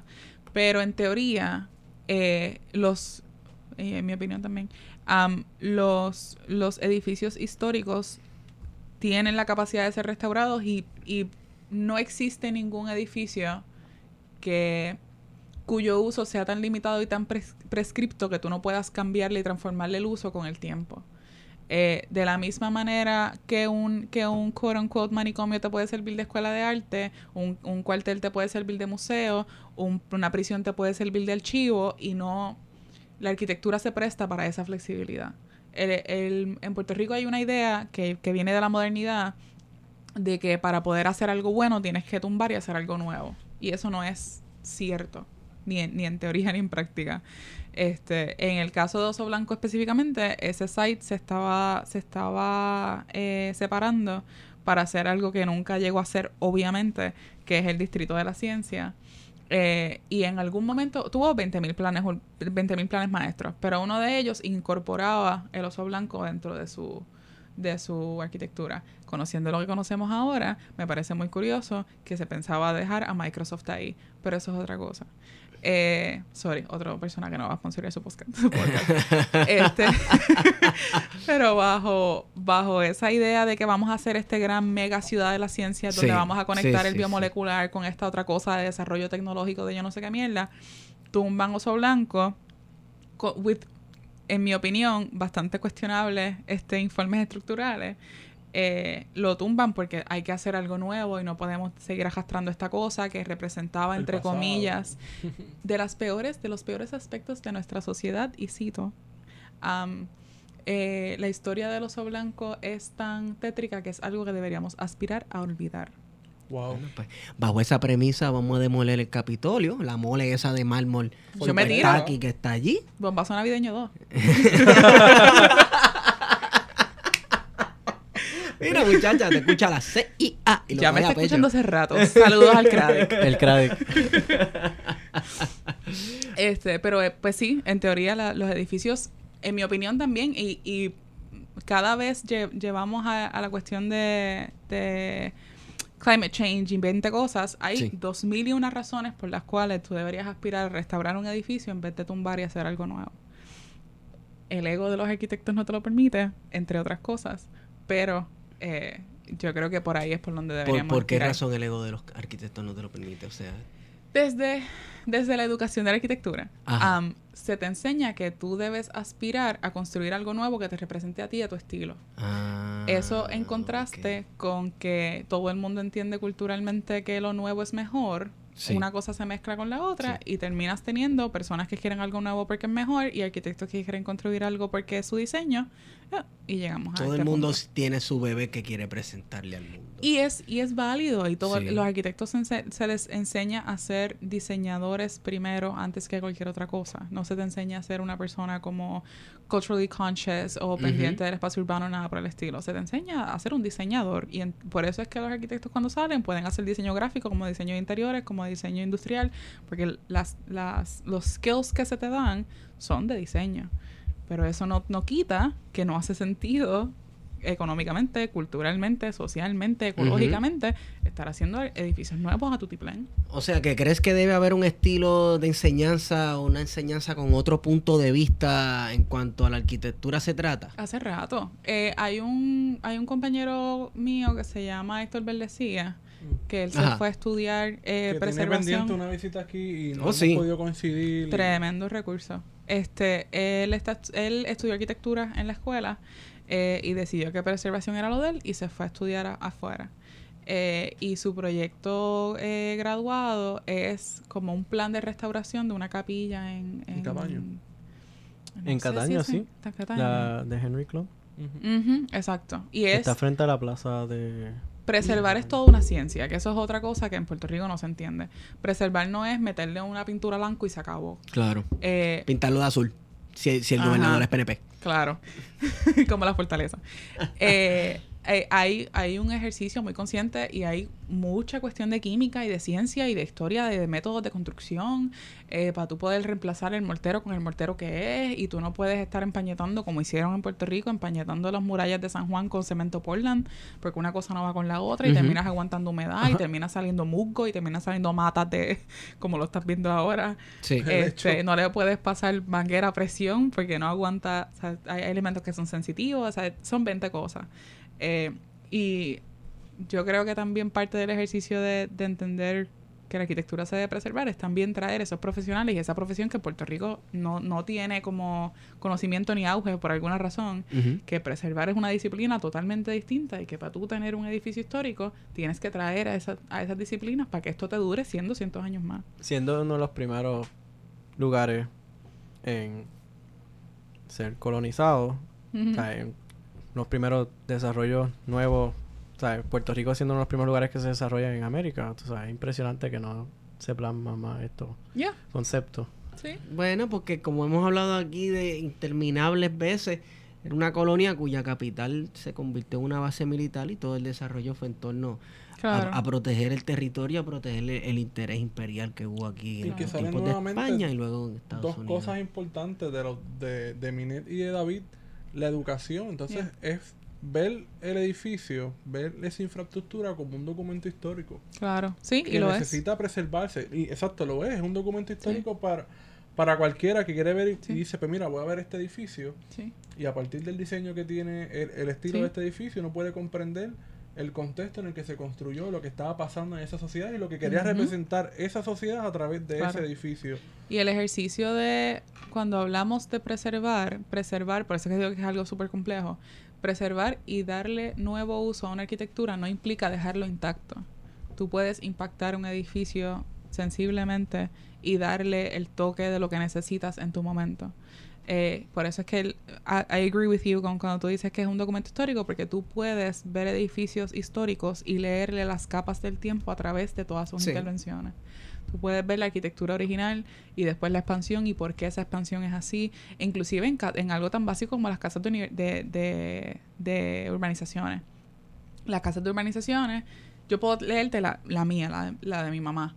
Este, empieza con, con un rectángulo largo con una marquesina. Pues la marquesina después se cierra y se convierte en un family, porque después la teoría del family es, es algo como más importante. Después se rompe la cocina porque la cocina se incluye con la sala y hay una idea de que antes la cocina era otra cosa y ahora la cocina es parte del espacio común de, de vivir en, en compartir el espacio público entre comillas de tu casa. Así que la cocina se abre y la marquesina se cierra y el carro va afuera porque ya no tiene tanta prioridad como la tenía en los 50 y en los 60. Y la casa se expande porque la, la familia creció y después la encoges o la conviertes en otra cosa o la abres por una terraza porque la familia se, se, se hizo más pequeña o la gente envejeció. Son capas, cuando tú lees las intervenciones o las transformaciones que ha tenido la arquitectura en el tiempo, te dice mucho de la gente que lo vivió y en el caso de instituciones o de edificios institucionales también te habla mucho de la política pública Sí. cuando le vas leyendo eso- esas capas. Queríamos hablar un poco sobre eso, sobre lo- lo- los edificios como símbolos de poder, pero antes de eso, mencionaron una que es que yo ni sabía, que Henry Klum había diseñado una, Una capilla, una iglesia. De hecho, Sí. hay más de una. Él hizo dos en Cataño. si Y, ese, y ese proyecto de restauración se llevó a cabo, esa iglesia Él está es, abierta. es su proyecto de, te- de tesis. Yo no estoy segura si lo... Porque estaría chévere. Sí. A mí Sí. me encanta ver iglesias o capillas en estilos arquitectónicos de estos experimentales. Sí. o- Es muy interesante. Sí. Y por La- lo menos una de ellas es como un pseudo museo también. Hay una que está lejos de la plaza que am, ¿sabe? habla directamente, ¿sabe? hay una placa afuera que habla de Henry Klum.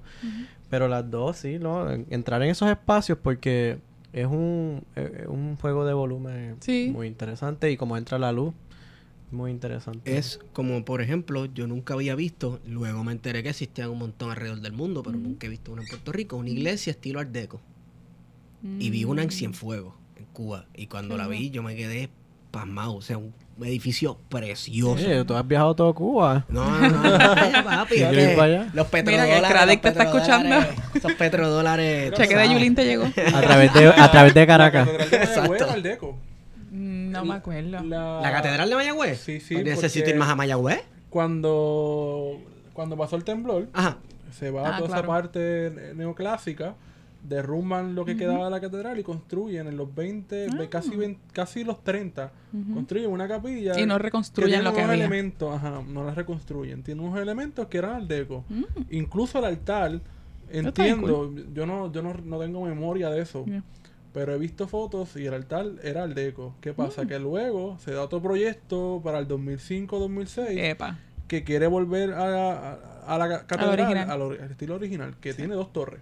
Ujú. Es el estilo que vemos ya ahora. Lo estoy viendo. Ok. Sí, sí, ya lo estoy viendo. Eso es otra dimensionalidad al, al Art. Deco que es súper fascinante, que a veces in- se interviene en, en edificios clásicos. O sea, pienso, por ejemplo, en la, Plaza, del Mercado, de Isabel. II. Sí, brutal. Sí, que, Que querían hacerlo, hacerlo si como tú- estilo francés. De... Tiene una fachada Art Deco, Sí. pero si tú, cuando tú pasas por las puertas, rápido te vas a encontrar con las columnas neoclásicas. Entonces tú puedes, ese es un edificio único donde tú puedes observar las dos fachadas Claro. Pero todavía. Eso es parte de, eso es parte de leer esas capas de, de la arquitectura. Entonces, Henry Klum también tenía, el primer edificio de Henry Klum era una, una planta en una parece una pistolita.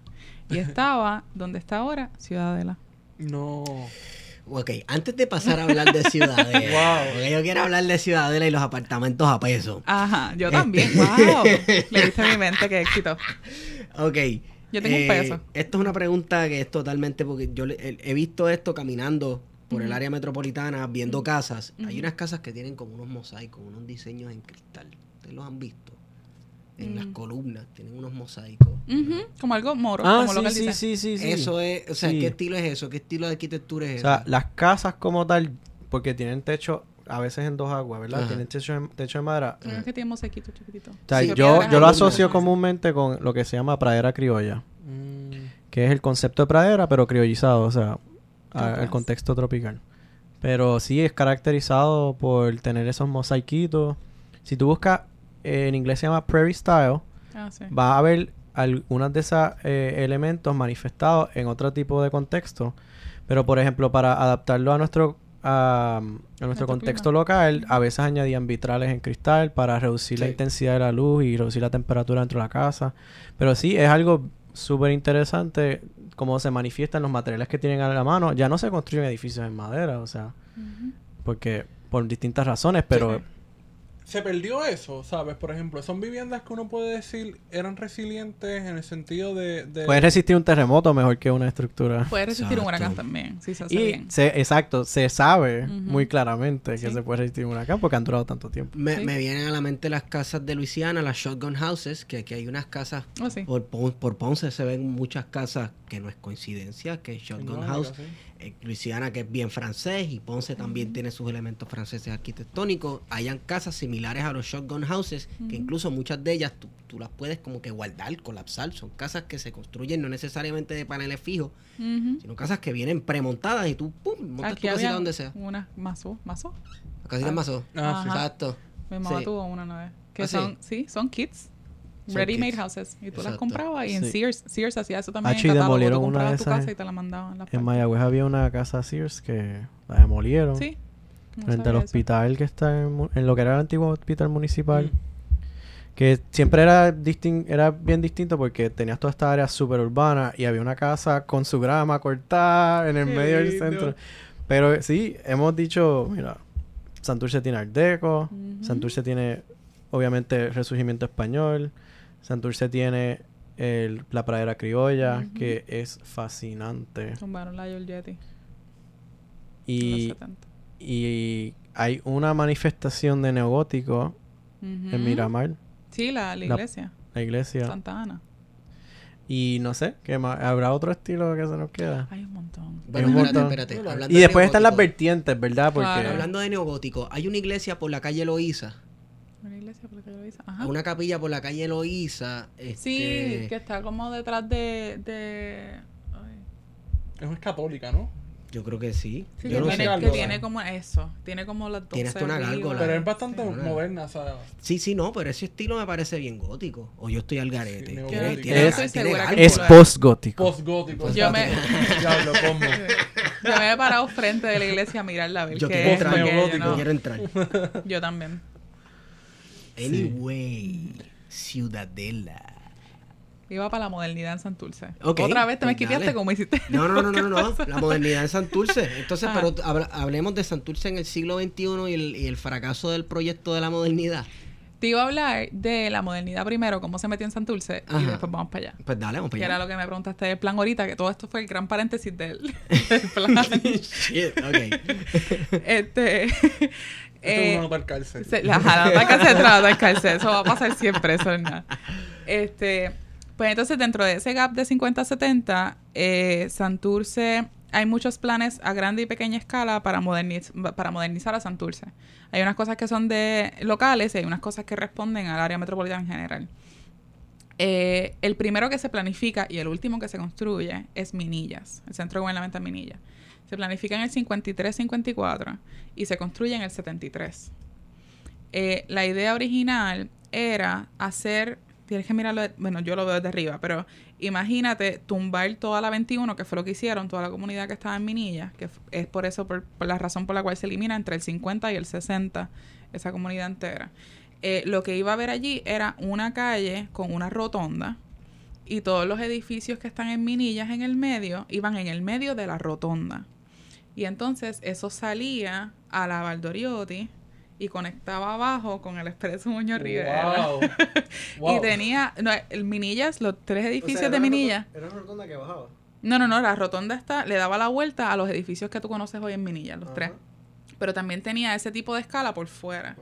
Y habían edu- ed- educacional, este, oficina, you name it. Era un complejo mucho más grande de lo que terminó siendo este después. Ese, eh, para, para Minillas se demuele y no se construye en el 50. Eh, en el 56 se hace el plan regional, eh, plan regional del área metropolitana de la Junta de Planificación con Barañano, que es la que establece por dónde van los expresos. Y ahí es donde se pone, se planifica la Muñoz Rivera y la Valdoriotti, tirando para todo lo que conoces ahora, las personas América, whatever. Pero la idea era conectar San Juan con el resto del área metropolitana, que en ese momento ya estaba bastante sprawled, yo no sé, no sé la traducción de sprawled, este, Desparramado. desparramado. Sí. Eh, y entonces la, los expresos conectaban esas urbanizaciones que tú dices que estaban como fuera de Puerto Nuevo, etcétera, conectaban las urbanizaciones que existían con los áreas metropolitanas existentes, aunque en el medio no había nada. Entre comillas. Está- Estaba bastante subdesarrollado. Super mini asterisco. ¿Te imaginas si con esa misma facilidad con que trazaban autopistas por áreas Chacho. urbanas pudiesen, con esa misma facilidad de promover el carro, pudiesen promover el transporte colectivo Ajá. para asegurar el progreso, o sea, que tengamos Sí. una sociedad próspera. Que lo hicieron en 10 años. La planificaron. con esa facilidad, con esa agilidad. Hubiese sido hasta más efectivo, mano. De hecho- hubiese sido hasta Claro. más chavo los hubiese dejado. Doble asterisco, porque Portland y eh, una de las cosas que hizo para construir su tren fue el primer estado dentro de Estados Unidos que le dan su dinero, casi todo el dinero federal de transportación es para carreteras. Y le dijo, argumentó exitosamente ante el ente federal, mira, déjame usar esos chavos para carreteras para construir un tren. Cierro doble asterisco, pero piensen Ah, claro. que hay muchas posibilidades. Pero los fondos de FEMA se pueden usar solo para lo que FEMA diga. Oh. Tengo mucho veneno hoy. Entonces, Excelente. este, se, se desarrollan todos estos expresos, se hacen dentro de 10, 10 12 años, give or take. Eh, también desplazando muchas comunidades, tanto en la Valdoriotti como en la Muñoz Rivera. Eh, la Valdoriotti es, es el tema que, que se discute todavía porque divide a Santurce entre norte y sur, que eso lo, lo vamos a hablar ya mismo. Eh, pero eh, la Muñoz Rivera, para mí, es una de las que tiene más impacto, porque tienes que imaginar que toda la costa sur estaba desarrollada como está desarrollada el caño Arrabal. en cuanto a densidad. Y lo eliminan completo para hacer la Muñoz Rivera. So, hay unos espacios donde está ahora la YMCA, tenía la densidad que tiene el caño. Donde está, eso era, eh, eso tiene un nombre, Me- Melilla, bueno, Aire, son barrios ahora mismo, si tú lo ves en el mapa de, de barrios, son barrios que no tienen población. Y que si tú lo, lo si ves la, el barrio y lo tiras para el censo para atrás, en el 30 y el Aparecen 40, como fantasmas. ¿verdad? 3.000, 4.000, 5.000 personas que eliminaron totalmente de ese, de ese sector. Con 2.000 y unas excusas de eliminar el rabal, de higienizar, de que están contaminando el caño, 20 cosas. La cuestión es que eliminan toda esa... Y te están esas- quitando, en, un, en lo, lo más sencillo, te están quitando el acceso al mar, al agua. El Mira, otro lado. Súper, súper- me encantan los asteriscos y los paréntesis. en casa, en Playa Cerro Gordo, desde que yo me crié, yo no sé a quién se le ocurrió. La, la entrada a la comunidad es, lo primero que ves en la playa, es literalmente la en- la- el portal a la comunidad, una curva frente a la playa, de que a 30, 40 pies de la orilla. O sea que tú estás frente a la playa. ¿Tú puedes creer que desde que yo nací, ahí había una verja Cyclone Fence Obligado. de Ajá. perímetro de prisión? Y esta gente, no se sabe quién, ay, el gobierno, quien sea, puso Oh, una verja porque eh, eh, la calle bordea con el balneario eh, estatal. Ah, Sí, Pero mira sí, esto, sí, sí, ¿quién- sí, ¿para sí. qué necesitamos una verja ahí? Tú sabes. Entonces yo, después de tantos años de pelear y pelear y decir, mira, esto es como que innecesario, la misma comunidad la agarró y la quitó. Y, Perfecto. y la reconstruyeron. Yo no sé quién, de nuevo. ¿A quién se le antoja construir Cyclone Fence en Puerto Rico? frente a una playa. Y, y la comunidad, de nuevo, la- Muy bien. Y así van a estar. dos años después, el representante de distrito actuó y presupuestó Sí. para construir un malecón digno. Ah. Pero esas son las cositas que uno dice. que Si la, de de nuevo, cemento. las conversaciones, lo que dije al principio, si no empezamos, si nosotros tenemos que aprovechar nuestros conocimientos, nuestro rol como facilitadores, para empezar a plasmar estas posibilidades a través de conversaciones en la ciudadanía. Porque qué mejor que nosotros, personas privadas que tenemos la libertad de expresarnos, para compartir esos conocimientos con la gente, que esperar que el gobierno diga, mira, esto es lo que vamos a hacer. Pero y, literalmente, el mismo ejemplo que Santurce, eh, ahora tiene una verja gigantesca, el expreso, Sí. que lo divide.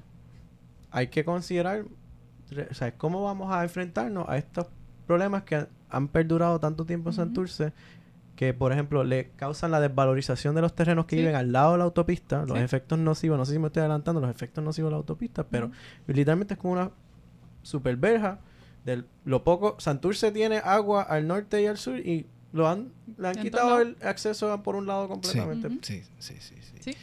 Bueno, eh, cuando el gobierno fracasa y hace las cosas mal, pues la gestión comunitaria es un elemento efectivo para remediar esos problemas y gestión comunitaria puede ser, pues sí, todo el mundo hablando y organizarse y, ir en bloque. O puede ser como hacen los surfers cuando van a la playa Zarapa en Vega Baja, que este le pusieron una jeja y mi hermano, Ajá. esta playa surfeo yo, surfeaba mi pai, surfeaba mi abuelo, te vas para el carajo y la tumbo. Qué linda es la gestión ¿Tú comunitaria. ¿Tú surfeas? no, no, no, mi primo, mi primo de toda la vida y todos mis amigos, yo soy de Manatí, todos eran de la playa ¿Ah, y Sí, pasaba en, entre Manatí y Vega en Baja. Manatí iba mucho. En, en que dile que en, en, en donde yo vivo en Playa Cerro Verde tiene que chequearse unos spots. ¿Ah, sí? Yo hablo con él. Están escondidos, pero si buscas bien. De hecho, ingeniero de Mayagüez. ¿Así? Sí, Ah, pues. eh, hablamos después, quizás lo conocen. Nos quedamos en las carreteras, en las Sí. Pues la Muñoz Rivera se desarrolla, en, en mi opinión, con u- uno de los impactos más grandes en cuanto a la población. Y después se hace, después o paralelo, se hace la Valdoriotti, que divide eh, Santurce entre, entre comillas, norte y sur. Eh, esto es mi, mi argumento porque no soy economista y no soy demógrafa, pero yo creo que a legua se ve. Eh, hay una división en que hace la Valdoriotti que es casi por clase. Cuando tú ves lo que se queda al norte y lo que se queda mirando a la playa y esa dicotomía de playa-centro la hablamos en el podcast pasado de que esa relación de lo que se ve bueno o malo entre, entre playa y centro cambia con el tiempo. Eh, pero ahora vivir en la costa es algo bueno. Eh, y, y tú divides, o la Valdoriotti divide casi al dedo. La entrada de condado queda al norte. Y el, desde la rotonda de condado para adelante, todo eso se quedó en aquel área de Valdoriotti. Y, y dejaste Alto del Cabro debajo de la Valdoriotti. Y la dejaste pillada entre la costa Valdoriotti y la Ponce de León. Y se quedó ahí. Y la Roberto Acheto. Eh, eh, si sigues la Valdoriotti, la Valdoriotti después divide Ocean Park de, de la parte sur de Loíza. Si sigues, divide a Loíza por el medio. Ahí no hubo, ahí no hubo concern whatsoever. Cogiste la mitad del barrio Sí. de Loíza y la dividiste por la mitad y la mitad de Loíza se quedó debajo de la Valdoriotti y la otra mitad se quedó para arriba. Eh, y entonces, por último, queda Llorens arriba, que Llorens se hace después, pero ese, ese terreno antes era un terreno baldío de, agricultura, baldío de agricultura, era de agricultura. Este, y entonces ese desarrollo queda al norte porque era el terreno disponible, pero dividiste a Punta Las Marías y a Llorens que lo haces después de Villa Palmeras y del Caño que está debajo. Y después de ahí, pues lo tiras para Isla Verde, no te queda de otra. Eh, pero entonces, cuando tú, cuando tú ves como en zoomed in, cuando lo ves mucho más cerca, particularmente ese punto de conexión de, de la 22, de la de Diego Norte-Sur, terminas haciendo un vacío bien grande donde no puedes conectar lo que antes era una conexión peatonal, que era toda la de Diego hasta la calle Loíza, hasta llegar allá a Loíza esen- esencialmente, lo divides por un puente que no es necesariamente agradable peatonalmente y dejas toda la actividad entre comillas metropolitana o, o sí, de- como un centro de actividad, lo dejas debajo de la Valdoriotti, deja ese vacío de 7 carriles de ancho, 10 carriles de ancho, 20 pies de profunda, y entonces Loíza se queda allá arriba. Eh, en el caso de Llorens, esto fue algo que se hizo adrede con distintas con distintos este, residenciales públicos eh, y era una idea súper paternalista de que si tú pones a un, un residencial público al lado de una urbanización eh, de gente de clase alta, les vas a enseñar el buen vivir. A cómo vivir. Eso es así. Que es una filosofía que ha imperado hasta hoy con el Sochi's Life. Este, de la gente que iba a poder ir a Roosevelt Roads a ver los yates y a chuparse un limber y ver la gente participando de cierta actividad económica de la cual para ellos iba a ser imposible Claro. participar. Entonces, pues eso viene de ahí. Aquí ha existido eso toda la vida. Sí, parte de la... Cuando yo, yo puse eso en Twitter los otros días, lo de la división norte-sur por, clase, eh, y alguien me comentó algo along the lines de que, que Llorense estaba por el otro lado y por lo tanto se caía el argumento. Pues Llorense está por el otro lado adrede, porque había una, una idea de que si tú ponías a la gente de clase entre comillas Sí. baja al lado de la gente de entre comillas alta, se iba somehow a crear una clase media en el in-between. Que no pasa, porque ahora cuando tú recorres la calle Loíza hasta el parque, la, calle del parque, es un espacio bastante caminable, entre Sí. comillas, y cuando llegas a ese punto de Punta Las Marías versus Llorens, es Sí. un, un límite duro. O sea, Sí.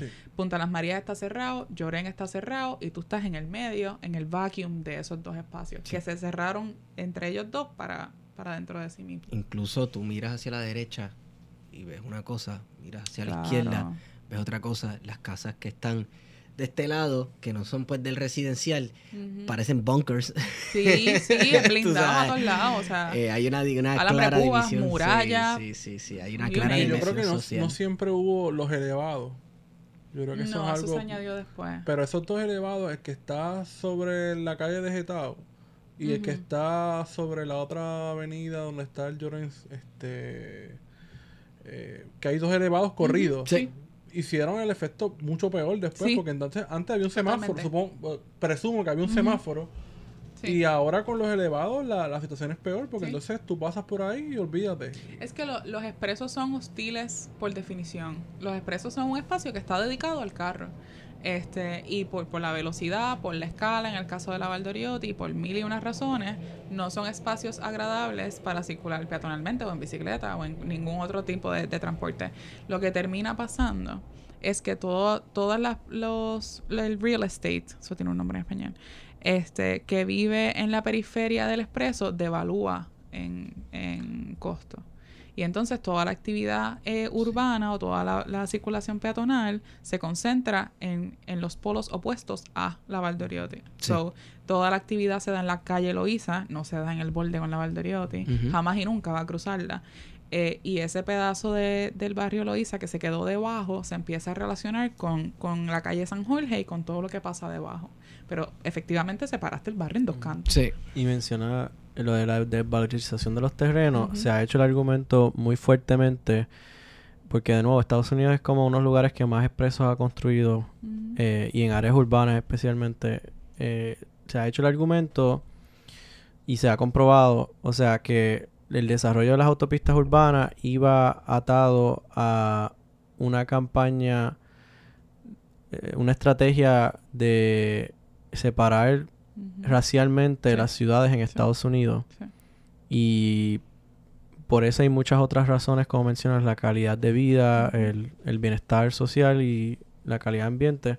Hay un movimiento ahora para reparar las ciudades removiendo las autopistas urbanas. Organizaciones como en Latinoamérica, ITDP, Instituto de Desarrollo de Política del Transporte, y en Estados Unidos eh, creo que es el Urban Land Institute. ¿sabe?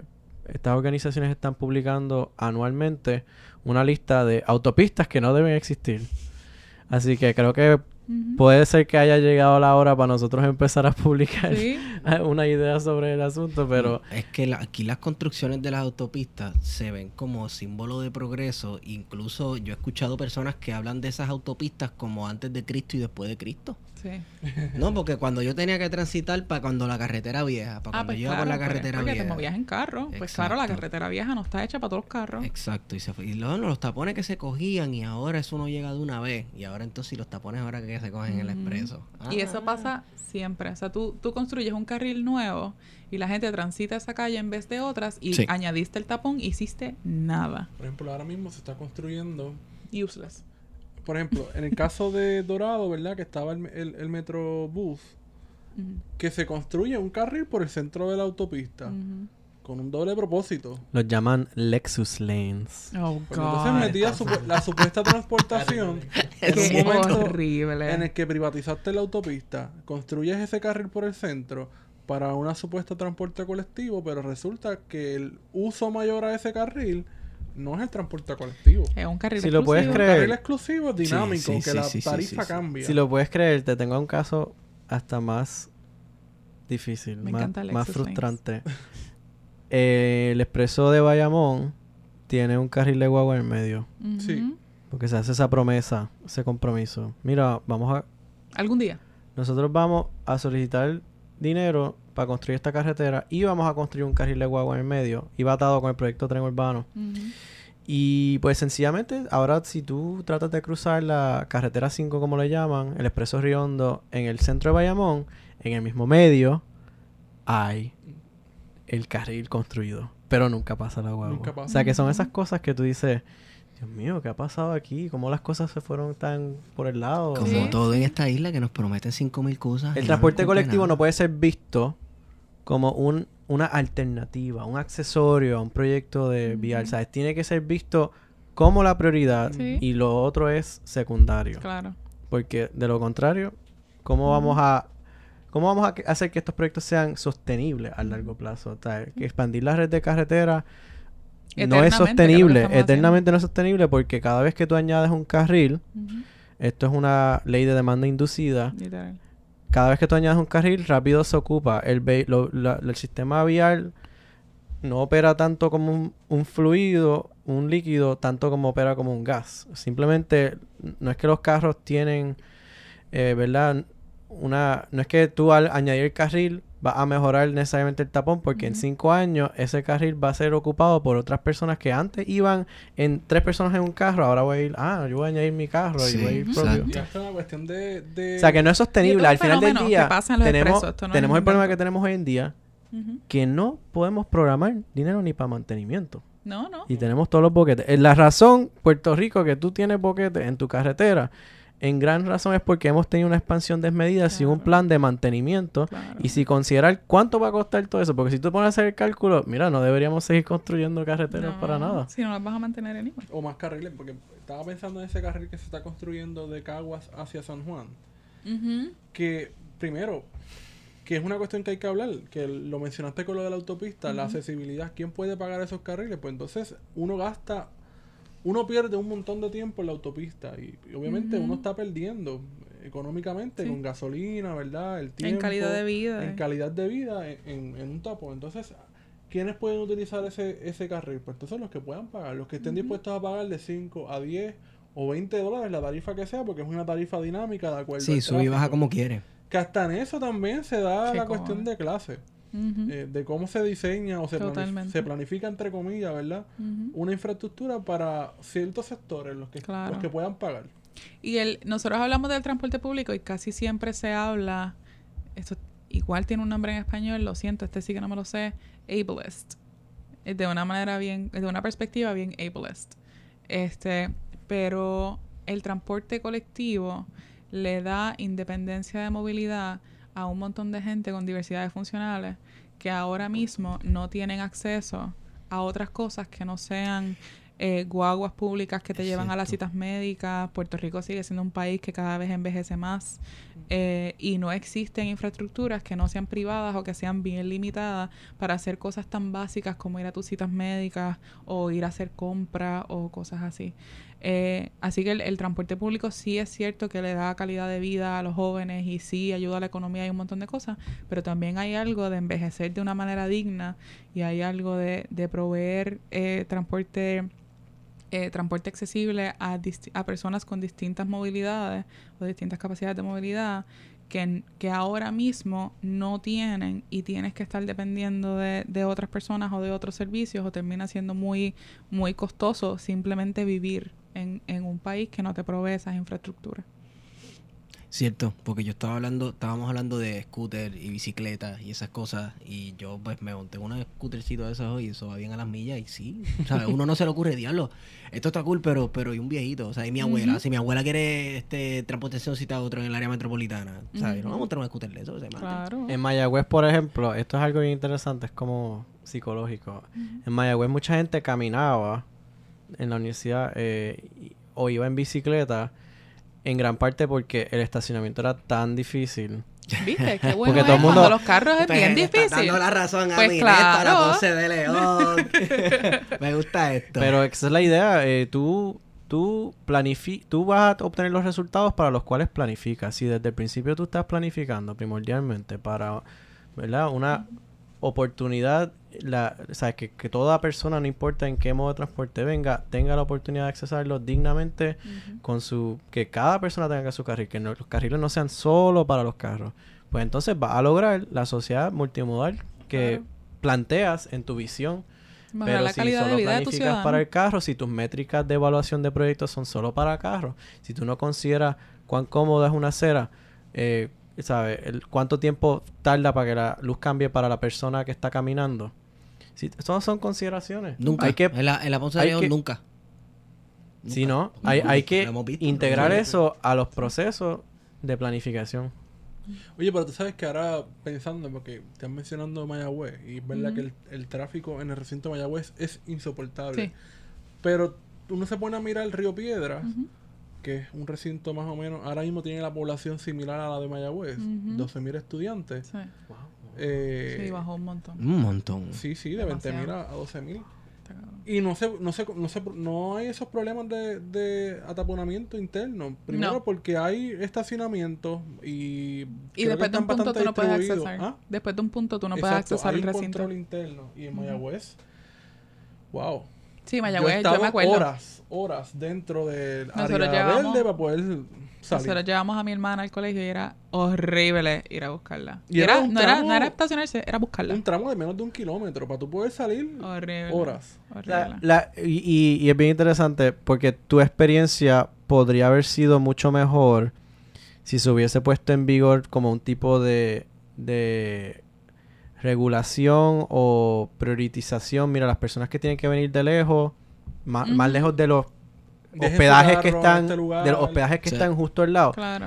¿Sabes?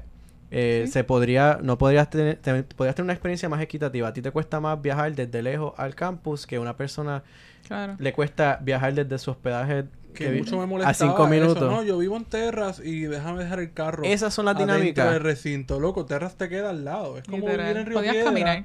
Cerca Sí, de algún sí, re- sí, de, sí. de la avenida universitaria y llevar el carro hasta adentro. Esas son las dinámicas caminar. que Sí. si tú las corriges vas a ver el cambio de sociedad y vas a ver esa cultura. Volvemos otra vez a la educación. Sí. Es como que la clave ahí de... de, de- Sí, Mayagüez tenía algo cool también que creo que en primer año no te puedes estacionar eh, Sí, dentro tienes del que estacionar en el palacio. Exacto, que eso está Acá cool. Es un buen principio, pero hay que ir más lejos. O sea, hay que formalizar esta infraestructura ciclista. Una cuestión que siempre me incomoda es que todo el mundo promueve comparte la calle, pero aquí los carriles, las rutas de bicicleta no tienen ni el símbolo de la calle, no tienen la línea divisora, no tienen los lado. palitos. O sea, hay una cuestión de formalizar. Se- al tú implementar la infraestructura vas a ver la cultura. Una línea. En Mayagüez hicieron una extensión de, de la número 2 a Miradero No. que tiene un carril para bicicletas, pero no te lleva a ningún lado. A ¿Qué ningún lado. ¿Para dónde voy? ¿A dónde Móntate. Yo quiero que quien pintó eso se monte en la bicicleta y vaya de punto A a punto B. y yo quiero ver Tú sabes cuál que es nos guillamos en Puerto Rico, nos guillamos con esas cosas. Sí, no, Puerto Rico. Yo quiero verlo, quiero verlo. Nos guillamos porque ah, lo van a tratar de justificar y lo que sea, pero hermano, tú no puedes justificar lo que está frente tuyo. Eso no va a ningún Coño, lugar. si lo podías tirar por lo menos a la- al carril de la ama, pues chilling. La intención. Pero una línea que va por la Ashford. ¿Para dónde tú vas? Aquí Sí, está mi. ¿verdad? Si voy a decir algo es lo siguiente porque hay miles de maneras de juzgar ese carril. Cuando se construye esa carretera también se construye, reconstruye la 102 y la 64 que pasan por el Maní, por el Seco. Hablando de Mayagüez. todavía. Mayagüez, Ok, sí. sí. Es la carretera que va por el litoral, la llaman el desvío. Sí, sí, sí, sí. Es como Sí, una carretera por- por tres paralela. por allá. La reconstruyen. Ah, Estamos hablando de un proyecto multimillonario. ¿Y cómo es que en el monte, en esta carretera random, pusieron el carril?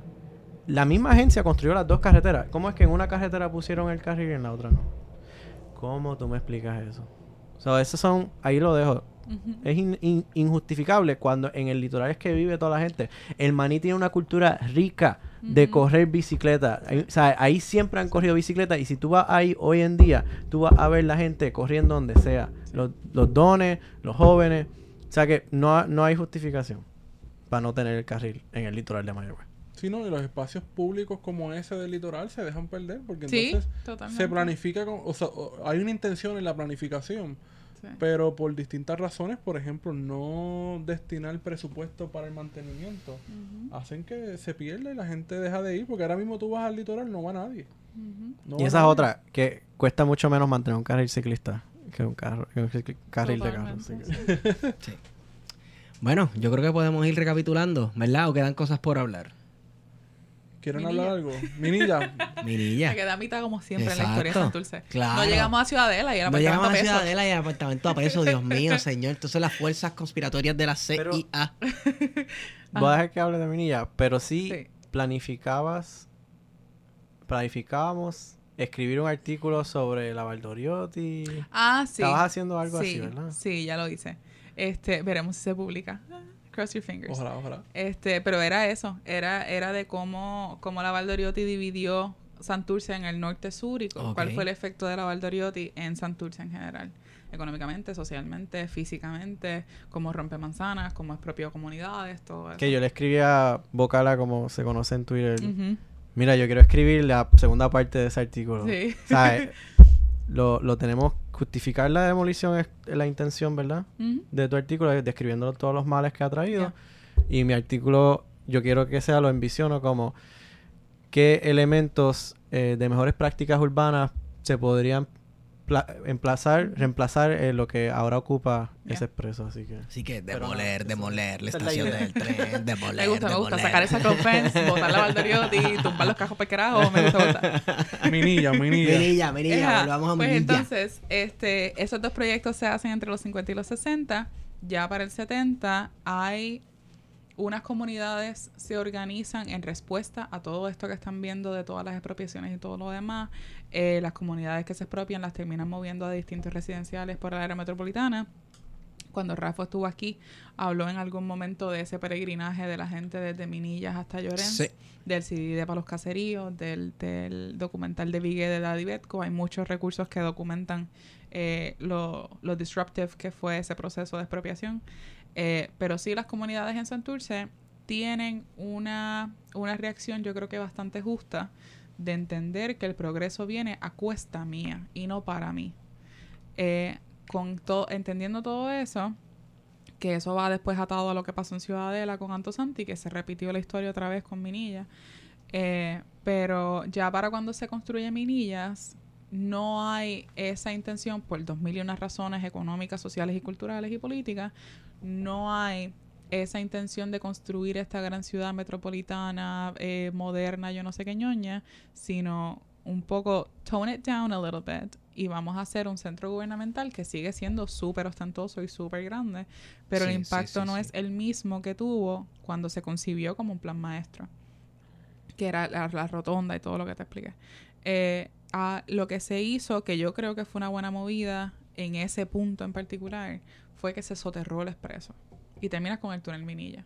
Toda la intersección de la Muñoz Rivera y de la Valdoriotti que hiciste en el norte y en el sur, tumbaste ese, ese conector norte-sur que se hubiese llevado otherwise toda la de Diego, se hubiese llevado el museo, se hubiese llevado Minilla, se hubiese llevado las dos esquinas del Chévere y el Nilo, se hubiese llevado todo eso, lo soterraste, dejaste la fábrica urbana existente, que es lo que tú puedes caminar ahora mismo, es un poquito hostil porque después hiciste el centro de Bellas Artes, así que no hiciste mucho, pero había una intención de mantener esa fábrica existente, esa fábrica urbana existente, soterrar el expreso y entonces el terreno que ya habías eh, eliminado, terminaste construyendo una porción de esa de ese plan que era eh, el Centro Gubernamental Minillas, que son esos tres edificios gigantescos.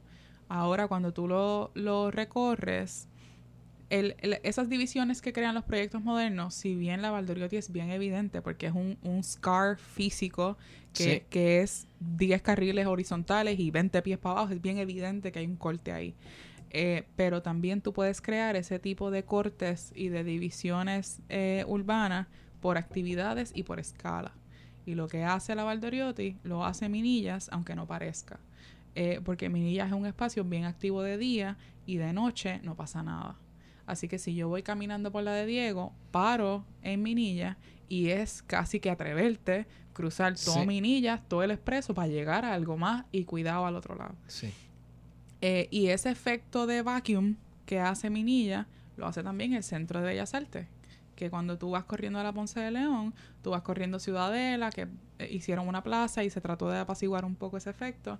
Pero si tú sigues cruzando, cruzas esas dos, la, la de Diego, que tiene los árboles y toda la cosa, y cuando llegas a lo que es el túnel Minilla, terminas teniendo el centro, eh, Centro Europa, que es un edificio bien grande Sí. y también bien imponente en un lado. Tienes el Centro de Bellas Artes en el otro, que es un, un terraplén bien grande y el edificio atrás al fondo. Y ahí hay un, un quiebre bien grande en términos de tu visión Sí. y tu conexión entre punto A y punto B. Y se convierte en cruzar, en vez de simplemente recorrer la ciudad, se convierte en cruzar de la de Diego a Epic y, el, y todo lo que está por allá. Sí. Esa, eh, cruzar esa, bueno, exacto, cruzar esa parte es, eh, es una aventurita. Y es no otra importa cosa. por qué lado de la carretera vaya. Y es otro feeling. Y esos son cicatrices que pueden hacer proyectos modernos que no necesariamente son el expreso. El expreso es el, el ejemplo más evidente, Sí. pero también hay algo de edificios a grande escala que solamente tienen un tipo de actividad que terminan dividiéndote una ciudad en distintos segmentos. Lo hace Llorens también, lo hace toda la todas las urbanizaciones del norte. Este, que, que hay distintas maneras de cercenar una ciudad que no necesariamente es el expreso, aunque sea la más evidente. Pero anyway, después de todo eso, este, Santurce se empieza a concebir como un espacio eh, para, para mejorar. Y de los 80 al 2002, quiero decir, eh, se trata de reactivar con distintas iniciativas que son como temáticas, por decir algo bastante sutil. Este, al principio era algo de arte, como Ciudad de las Artes, y entonces haces el, el, el museo de arte, haces el museo este contemporáneo, haces la Bellas el, Artes. el Bellas Artes, este haces Central High que se convierte en escuela de arte en esa época. ya ves el tema que está pasando en esa misma época. Este, pones lo- los cangrejitos y la- el arte urbano, las musas, todo esto para generarle un- una actividad y atraer gente por otra razón que no sea el comercio que te llevaste, la residencia que te llevaste, la banca que se fue. Pues entonces ahora, ¿qué, qué es lo que me va a hacer a mí llegar a, a Santurce? So, se trata con, con las artes, se trata con el teatro en algún momento, abriendo el, el, el envasador, abriendo Sí. el Espinosa. Y eso, se, eso es política pública, totalmente política pública. Hay, es una manera más pasiva de hacer ciudad o de generar actividad en la ciudad, porque en el caso no es hacer el minillas, no es hacer el expreso, no es construcciones masivas, sino es eh, fomentar con, con incentivos, fomentar por, por política pública de, de desarrollo urbano y por 20 otras maneras, este planes urbanos o lo que sea, incentivar que una actividad se dé en vez de otra Sí. y hacer que haya alguna razón por la cual llegar a Santurce. Eh, pues se trabaja entonces con las artes en un tiempo, se trabaja con el teatro después, casi siempre tienen ese theme de como que arte y teatro, whatever. Ya no es la ciudad histórica porque ya hiciste una en los 60 y en los 70 que es el Viejo San Juan.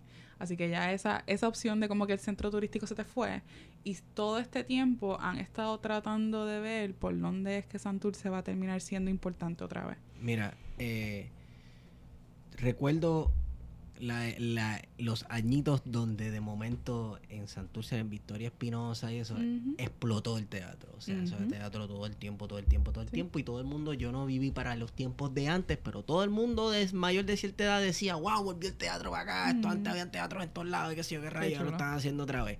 Cool, pero lo que yo no sabía era que esas cosas eran fríamente calculadas. Sí, hay, hay leyes para eso. Entonces, eh, ahora, pues, luego entonces, en los coffee shop y los lugares de Vamos comer para allá porque y también ese es tipo de planificado. cosas, y es planificado. Santurce es ley también. También. que Vamos fue para parte allá. de eso. Quiero recomendarles a todos los que nos están escuchando, eh, una de mis series animadas preferidas es South Park. Ah, Y yo sé que no todo el mundo tiene el estómago para ver South Park. Sé que sus creadores tienen un sentido del humor que puede que sea muy fuerte para ustedes. Pero Problemático. hay, una, hay unos episodios de South Park que se llaman The City Part of Town. En la temporada 19, Season 19, episodio 3. Son como tres o cuatro episodios corridos. Y es trata sobre la construcción en South Park, que sabes que es un pueblito, que es estereotipo de los rednecos de Colorado y este tipo de cosas. De momento, ¡pum! Hacen un, proye- un proyecto de construcción estilo Ciudadela. Y, trata de cómo ese proyecto pues se va formando una bola de nieve que va cambiando eh, el, el- cómo los ciudadanos de South Park ven a su pueblo, cómo la gente actúa. eh, en la construcción de ese complejo de edificios trae también la construcción de otro tipo de restaurantes y, y, bueno, es bien interesante porque yo solamente pensaba en Ciudadela. The. City Part of Town, Season 19, episodio 3 de South Park. Por favor, no se lo pierdan. Seguimos. Quería decir bien rapidito de Minilla, tres observaciones. El, es bien interesante que para ser una de las únicas partes de las autopistas en Puerto Rico que está debajo de la superficie que transcurre la ciudadanía general, que no hacen, bueno, eran otros tiempos, los 50, pero lo que hoy en día hacen cuando soterran un expreso es que ponen un parque lineal encima. Es interesante que no hay una conexión lineal con énfasis en la escala peatonal desde la apertura del túnel en el Centro Bellas Artes hasta el Centro Gubernamental Minillas, donde literalmente tienes que dar la vuelta. Sí. Ah, y sí. todo ese espacio encima de, la, lo que es Minillas es un tipo de estacionamiento. Sí. Sí. O sea que el espacio está ahí para usarse. Es cuestión de tal vez perdernos, como dije de nuevo, organizarnos y presentar estas conversaciones. Y me encanta que el podcast es como parte de esa apertura de tener estas conversaciones. La segunda observación es que eh, he caminado por los túneles de Santurce, eh, ¿verdad? Sea lo que sea, es muy interesante. Eh, tienen un patio interior como sumergido. Eh, es una escala, es otro tipo de percepción de Los cómo diseñar de espacio. Minilla. Así que Minilla tiene su plaza Ah, donde están los edificios y justo debajo hay todo un centro comercial con, con comedor y todo. Sí. Es impresionante. Y no básicamente. Minillas tiene dos entradas. Minillas tiene la, bueno, tiene como tres entradas. La entrada peatonal, que es la plaza, la entrada por donde entran todos los oficiales de gobierno, Sí. que es Que es por el expreso detrás, por el parking. es Sí. un, es un portón eh, particular donde entran los jefes de agencia y entonces también está la tercera entrada que es un poco es un poco eh, frustra- es, es- la manifestación de la frustración que tenemos los que tratamos de caminar por San Juan que es que el visitante a Minillas que llega en carro se estaciona al otro lado del expreso cruza el puente del expreso y entra por una escalerita así de pequeña y un pasillo así de pequeño que no es para nada accesible a per- personas en silla de ruedas. Y básicamente estás como que improvisando. Y, y el, o sea, es una cosa espeluznante cruzar las carreteras allí con tanto carro. O sea que no, hay, toca repensar, ya existe, toca repensar qué hacer con eso. Y con esa línea en mente, la tercera observación es, hablamos de transporte colectivo, hablamos, mira que si tuviesen la agilidad, la facilidad de planificar para el transporte colectivo como lo hacen con las carreteras para automóviles solamente, ¿qué tal reenvisionar, cambiar como ciudadana tal vez está, o como hablamos de South Park, cambiar la percepción de un lugar, de, de una ciudad, de una área urbana, de un lugar que se envisiona de tal manera, cambiar el concepto de Minilla de ser un lugar para carros a potencialmente una estación de tren. Sí, que es lo que iba a ¿Cómo es la reacción de ustedes Sí. a, a re- asignar espacio en el túnel, Bueno, una estación de entrega en Minilla me parece totalmente razonable. pero dentro del túnel? ¿Te lo imaginas? En realidad, Sí, no, eso no sería como en la misma línea de Minet de decir, pues mira, vamos a cerrar el, el expreso. Yo pensé que tú ibas a decir, vamos a cambiar como vemos Ciudadela. Ah, yo Y también, dice, y yo, yo. yo- yo te iba a citar a Hugo Chávez. Claro que sí, expropiese. Me gusta. Digo, en este caso estoy diciendo... Este En este, caso estoy diciendo, en este caso estoy Wow. diciendo conductores, expropiense, ¿verdad? Un poco. Sí, Sí, sí, Es, cambiar, es cambiar la lógica. Si ya Yeah. está hecho, pues entonces vamos a cambiar la lógica y vamos a hacer lo que se debía de haber hecho. Cool. Eso me parece totalmente bien. Lo de Ciudadela. Ciudadela. Sí. Ajá. Este, eh, de la misma manera que se desarrolló el, el cine y el teatro, qué sé yo qué, en principios de los 2010, 12 por ahí, eh, hubo una iniciativa de hacer a Santurce una ciudad creativa. Y hay política pública para esto. Este, pero la definición de ciudad creativa, que fue por donde empezó mi tesis y terminamos para allá en el 1898, pero eh, la definición de ciudad creativa es algo bien debatible porque es un concepto entre comillas nuevo en, en el urbanismo. Este, la ciudad creativa, como yo lo, lo busqué cuando busqué las referencias, habían como tres major definitions. Eh, uno es de la UNESCO, que es una ciudad que desarrolla una disciplina creativa. So, una ciudad gastronómica, una ciudad teatral, una ciudad artística, una ciudad de... Cualquiera de estas, de ellos tienen de 7 a 11 este, de música, etc. y el, el- la red de ciudades creativas de la UNESCO lo que hace es que le da promoción turística a ciudades que cumplen con ciertos criterios eh, y que preferencian a través de su política pública, infraestructura física, lo que sea, alguna de estas 7, 11, no me acuerdo cuáles son, eh, disciplinas del arte. Eh, Puerto Rico trató de meter a Santurce, me parece, por música, por, por teatro y por arte. Ninguna se le dio. Este, pero, pero el intento, uno de esos intentos Estuvo era ese, que es estructura, este, eh, específicamente, estoy buscando otra palabra que no es esa, pero mainly eh, turístico. El enfoque es darle lo mismo de cómo. Principalmente turístico. Eso, thank you. Principal, sí. Este, eso esa era una definición de ciudad creativa que eso no fue para lo cual se hizo la política pública. La próxima, este, que esa, esa se estaba reguindando de lo que te mencioné ahorita, de teatral y arte y qué sé yo. Ujú. Eh, la próxima fue, que es la que sí usaron, es una, la teoría de este eh, economista que se llama Richard Florida. eh, y él lo que estaba desarrollando es que en el capitalismo, entre comillas, moderno o contemporáneo, la relación que se da es la relación entre el consumidor y el... Y el consumidor y... ¿Cómo se llama el otro? ¿Suplidor? Ajá. Este... Pero esta relación no es necesariamente de un producto, sino de un servicio. Eh, y entonces esta relación creativa se da entre los yuppies eh, y los y los bohemios. O tiene Sí. muchas definiciones. sí, sí, sí, sí, sí, sí. Pero en teoría son estas ciudades que desarrollan la experiencia. Así que tú Ay, maldita tienes, ahí es que salen los Nosotros coffee tripeamos, un shops. saludo a Adrián que tripeamos con él sobre vender experiencia. De ahí es que salen los coffee shops, de ahí es que sale eh, el tú producir productos entre comillas artísticos, el performance, la, la. Sí. Este, pues la idea de que tú no provees una materia como en, como en, en industrial o manufacturera, sino que lo que tú provees es una experiencia o un servicio y tu consumidor, que en este caso es una persona que tiene el capital para invertir en Sí. ello, este, en el caso, en su definición son los young urban, Sí. los young urbanites, que son personas profesionales, este, que ganan X cantidad de dinero y que tienen la capacidad capital para, para consumir ese servicio que, que se le da. Y eso tiene unas manifestaciones físicas, que es la que estás viendo ahora, de los coffee shops y los, Sí. y los Santurces Ley y toda esta pendeja. Eh, pues para eso se estaba desarrollando política pública, que igual es a través de exemptions y Sí. muchas otras cosas, este, pero no es dando infraestructura física per se para desarrollarla.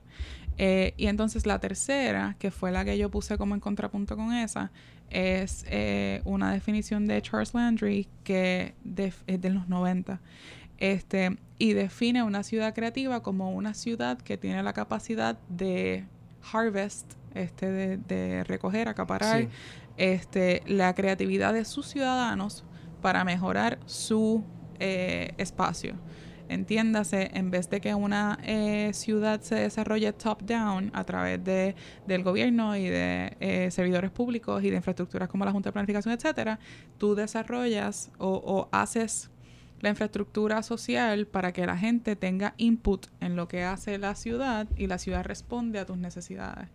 Y la creatividad de la que están hablando es la creatividad de la gente en, impactar el espacio eh, de la ciudad a- en, an- in tune con sus necesidades. Que suena Inmediata. muy bonito. Eso suena muy bonito. Ah, Pero lo que aquí. pasa es... Ajá.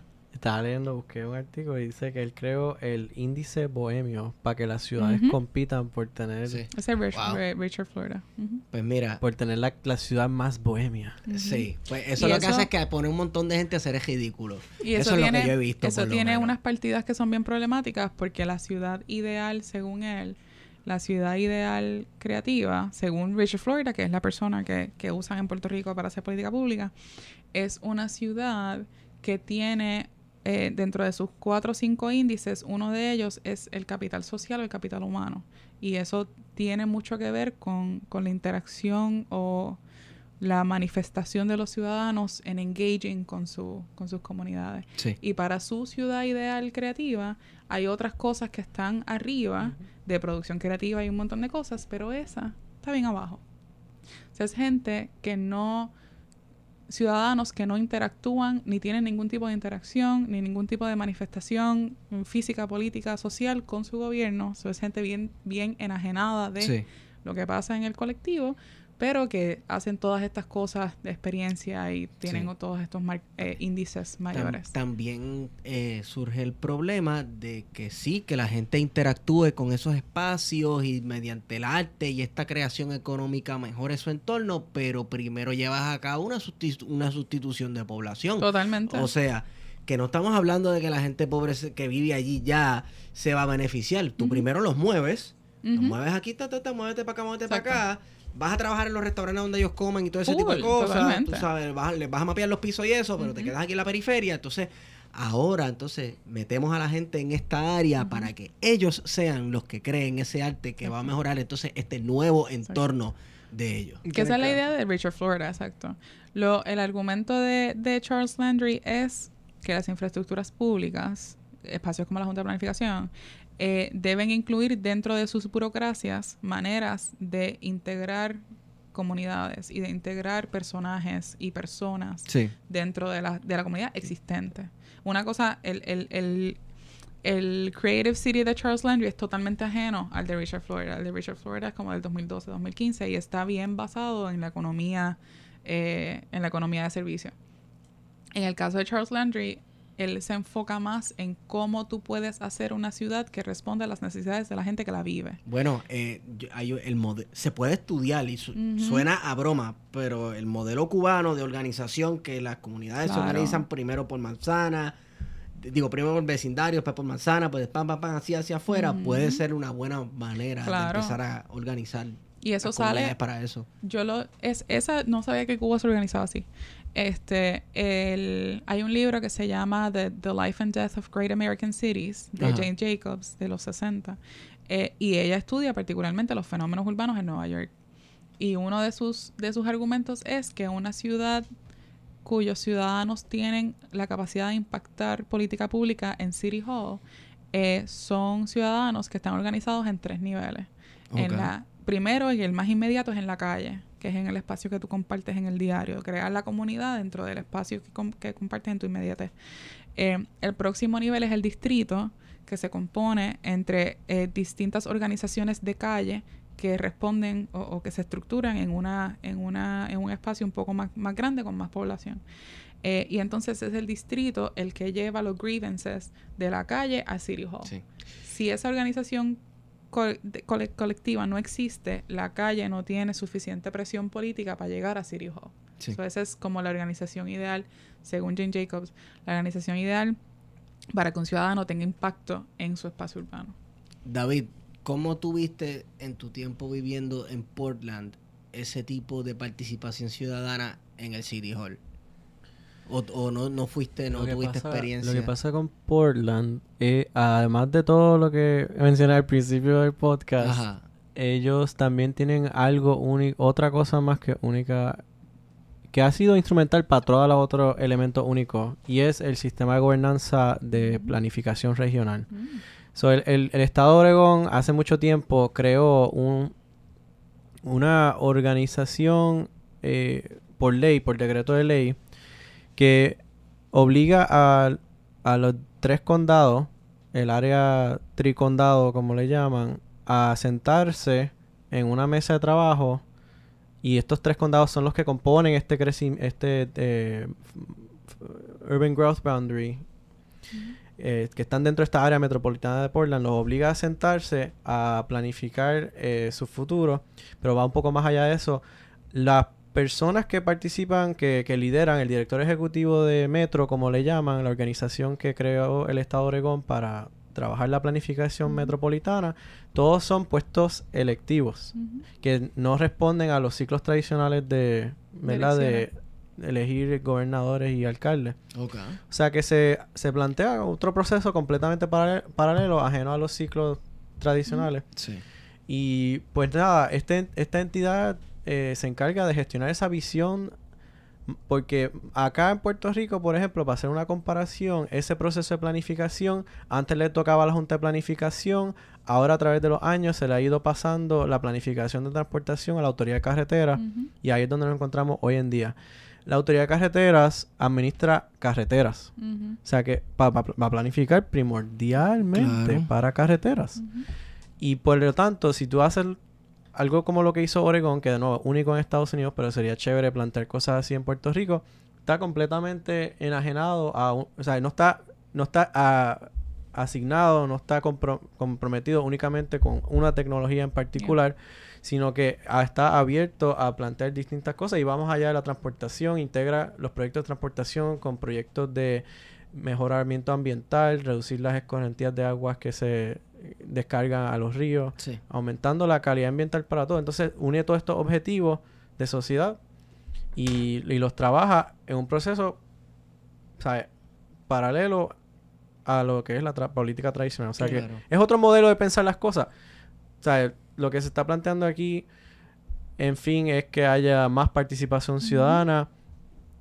Lo llevo diciendo al principio, más apertura de conversaciones El diálogo, sí. de diálogo, pero y eso con eso es parte, ¿verdad? De nuevo mencionando el, el- eh, la campaña para hacer celebrar estas vistas la semana que viene, todo eso es parte de del mismo la misma visión de mejorar la conversación, pero en Portland por lo menos es eso, eh, que el, el, el metro tiene unos poderes de planificación que no hay muy pocos lugares donde se observa eso, donde el metro puede controlar hasta la zonificación a lo largo de los corredores de transporte colectivo, y digo corredores de transporte colectivo, me refiero hasta rutas de guagua, hasta rutas de tren, controla y, y puede permitir otros tipos de desarrollo, como en Santurce, por ejemplo, ah, Santurce es un barrio tradicional, existen edificios en Santurce que hoy en día no estarían permitidos por los códigos de Junta de Planificación, por los requisitos de estacionamiento, ese tipo de cosas que hacen lugares amenos y más propicios para utilizar el transporte colectivo, esas herramientas las tiene Metro. O sea que sea creando una entidad o paralela o sea exigiendo que alguien tenga estas herramientas para hacer estos cambios, lo importante es empezar a ver esos cambios, pero sí crear una entidad que no responda a esos ciclos tradicionales sería muy importante para no tener esta propuesta que cambia completamente cada cuatro años de cuáles son las prioridades de transporte en Puerto Rico. Y de los intereses económicos que están de- detrás, porque por ejemplo, me imagino que vamos a eso de, de Ciudadela, pero en el caso de Ciudadela, todo ese proyecto de que empieza a mediados del 2000 se da con unas expropiaciones forzosas en toda esa comunidad que Sí, está aledaña totalmente. al museo, Totalmente. eh, que como ya hemos visto, pues terminó con un... Me obligaron a hablar de Portland de nuevo. peso. Portland fue una de las primeras ciudades en remover una autopista urbana. ¿Y tú sabes dónde día. se ubicaba esta autopista urbana? Dividía el centro del río. ¡Eh! La receta mágica Paralelos. para lograr el cambio. Sí, y entonces ah, eso ha sido, eso fue un proyecto súper con de, mayor, de grandísima consecuencia. Portland se reconoce por ese gran parque que tiene ah, eh, en su centro. El, te puedes imaginar que los valores de propiedad se dispararon, Claro. el centro se densificó de nuevo, está Claro. vivo, Portland es uno de los centros más vivos. Y, por ejemplo, hoy en día están contemplando la autoridad de carreteras de allá añadirle un carril a un expreso. Y tú sabes que la gente en Portland está con esa memoria visceral de cómo tú te Sí. atreves. Y una de las propuestas que está en la mesa es sencillamente demoler el expreso que está al otro lado del río, en el No. lado opuesto. ¿Tú vas a hacer otro carril? Pues no, no. Y se Eh, va el no, expreso ah, vas a poner completo. otro carril, Sí. demuélelo. Entonces, no, trans- no, no y, y es porque también, bueno, a través de crear esta infraestructura, crear la cultura Claro. y asegura que la sociedad misma defienda esos logros. Eh, Pero hay que ser muy valiente. Eh, Obviamente, eso habrá tomado muchísima valentía política de muchas personas. Claro. Pero el caso era bien claro. El expreso se justificó por principios de planificación racional Ujú. y la ciudadanía vio los efectos y dijo, ¿cómo tú te atreves? Yeah. Así que Y es hay- algo que hay que pensar. En Puerto Rico hay organizaciones, digo en San Juan, yo no sé Yo digo si que hay maneras como... No sé si la palabra es no controversial, porque todo es controversial, pero hay maneras sutiles de empezar Sutil a introducir word. estos temas, presentar estos temas. Eh, en Puerto Rico se trató de hacer el Día Mundial sin carro, pero se hizo en la Ponce de León. Parking Day también. En Bogotá, que fue una de las ciudades o la ciudad que fundó el concepto del ciclodía o ciclovía, perdón, lo llaman, que es un, un domingo, el último domingo de cada mes, eh, cerrar una calle principal para que los ciudadanos disfruten. Eh, hoy en día ahora ha sido tan popular que se ha expandido a todo el mundo ese concepto y en Bogotá lo celebran cada domingo. Y es una operación masiva involucrando eh, empleados municipales, empleados de transporte colectivo. Y es total, es un éxito total. ¿Verdad? Planteo, sería súper chévere empezar a comunicar estas visiones, pero en vez de hacerlo en la Ponce León, donde no funcionó, porque verdaderamente eh, ahí no va a llegar el mensaje. Tiene- se tiene que celebrar un expreso, como el, el- la gran marcha Claro. del Diablo, verano Eso del estaría... 2019. Empezar a hacer eso un fac- un- un- algo recurrente Sí. para empezar a comunicar esos valores. De esos espacios. Claro. sí. Yes. Ciudadela, porque si Ciudadela. Vamos a, terminar, vamos a terminar con Ciudadela. Aún, Yo me así estoy tengamos... quedando dormido. Dale, dale. Va a ser otro ¡Qué ataque! Me siento atacada. checa ese tape que no se dañe. No, no, no, no, no. Estamos, estamos... Este, iba a mencionar que hay otras organizaciones que sí son organizaciones paralelas, como el G8, Enlace, la Junta de Río Piedras, todas esas son organizaciones que son paralelas y que hay un intento de hacer eso en San Juan. Punto, Ciudadela. Entonces, pues nada, eh, en el 2004, eh, dentro de toda esta iniciativa de que vamos a hacer con los centros urbanos, se hace este plan que se llama Plan Santurce Centro eh, y desarrolla o trata de desarrollar puntos nodales dentro de la Ponce de León, que es la 15, la 18 y la 22, con distintos usos para cada una de ellas. Pero en el caso de Ciudadela, eh, se, se proyectaba como un, un centro mayormente residencial.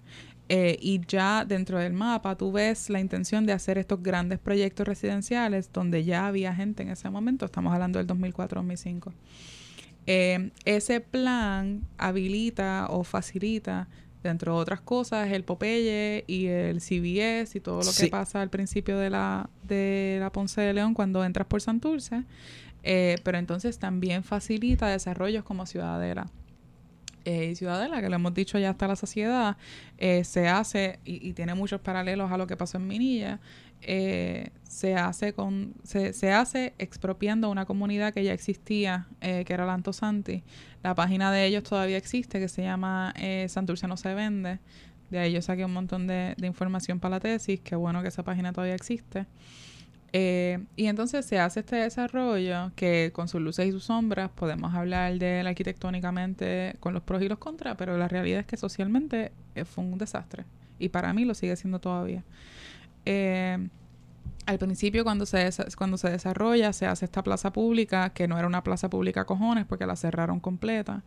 Eh, después fue muy, muy controversial que la hayan cerrado y entonces los fuerzan a abrirla y los fuerzan a, a que la gente pueda usarlo como un punto de cruce entre la, la Ponce de León y la Antosanti.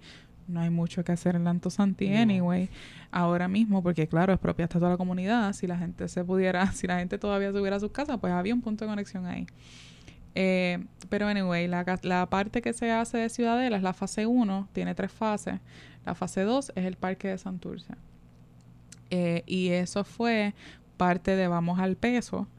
Este, eh, la, el plan prevé o, o se justifica también cuando se hace Ciudadela con que va a tener una huella mayor a la prevista porque van a proveer un parque a Santurce. Y ese parque está detrás de la, de la Rufo, de la Padre Rufo. Que coincide Eh. con, ah, con el museo. Eh, no, está, el, el museo está aquí, el terreno está aquí, la Padre Rufo está Mm. acá. Eso está como más para adentro del Antosante. Así que, y esta es mi especulación, eh, el terreno, el pedazo de terreno que cede Kelleher por el peso de Ciudadela, es el terreno que incluye o que va a ser incluido en el parque de Santurce.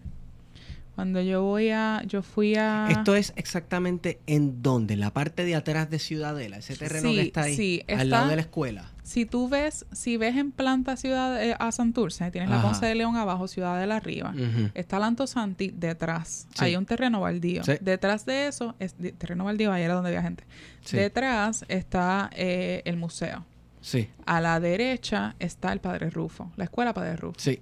El terreno que ella, que Kelleher le cede, está en, la- en el cruce entre el terreno baldío y la Padre Rufo. Ok.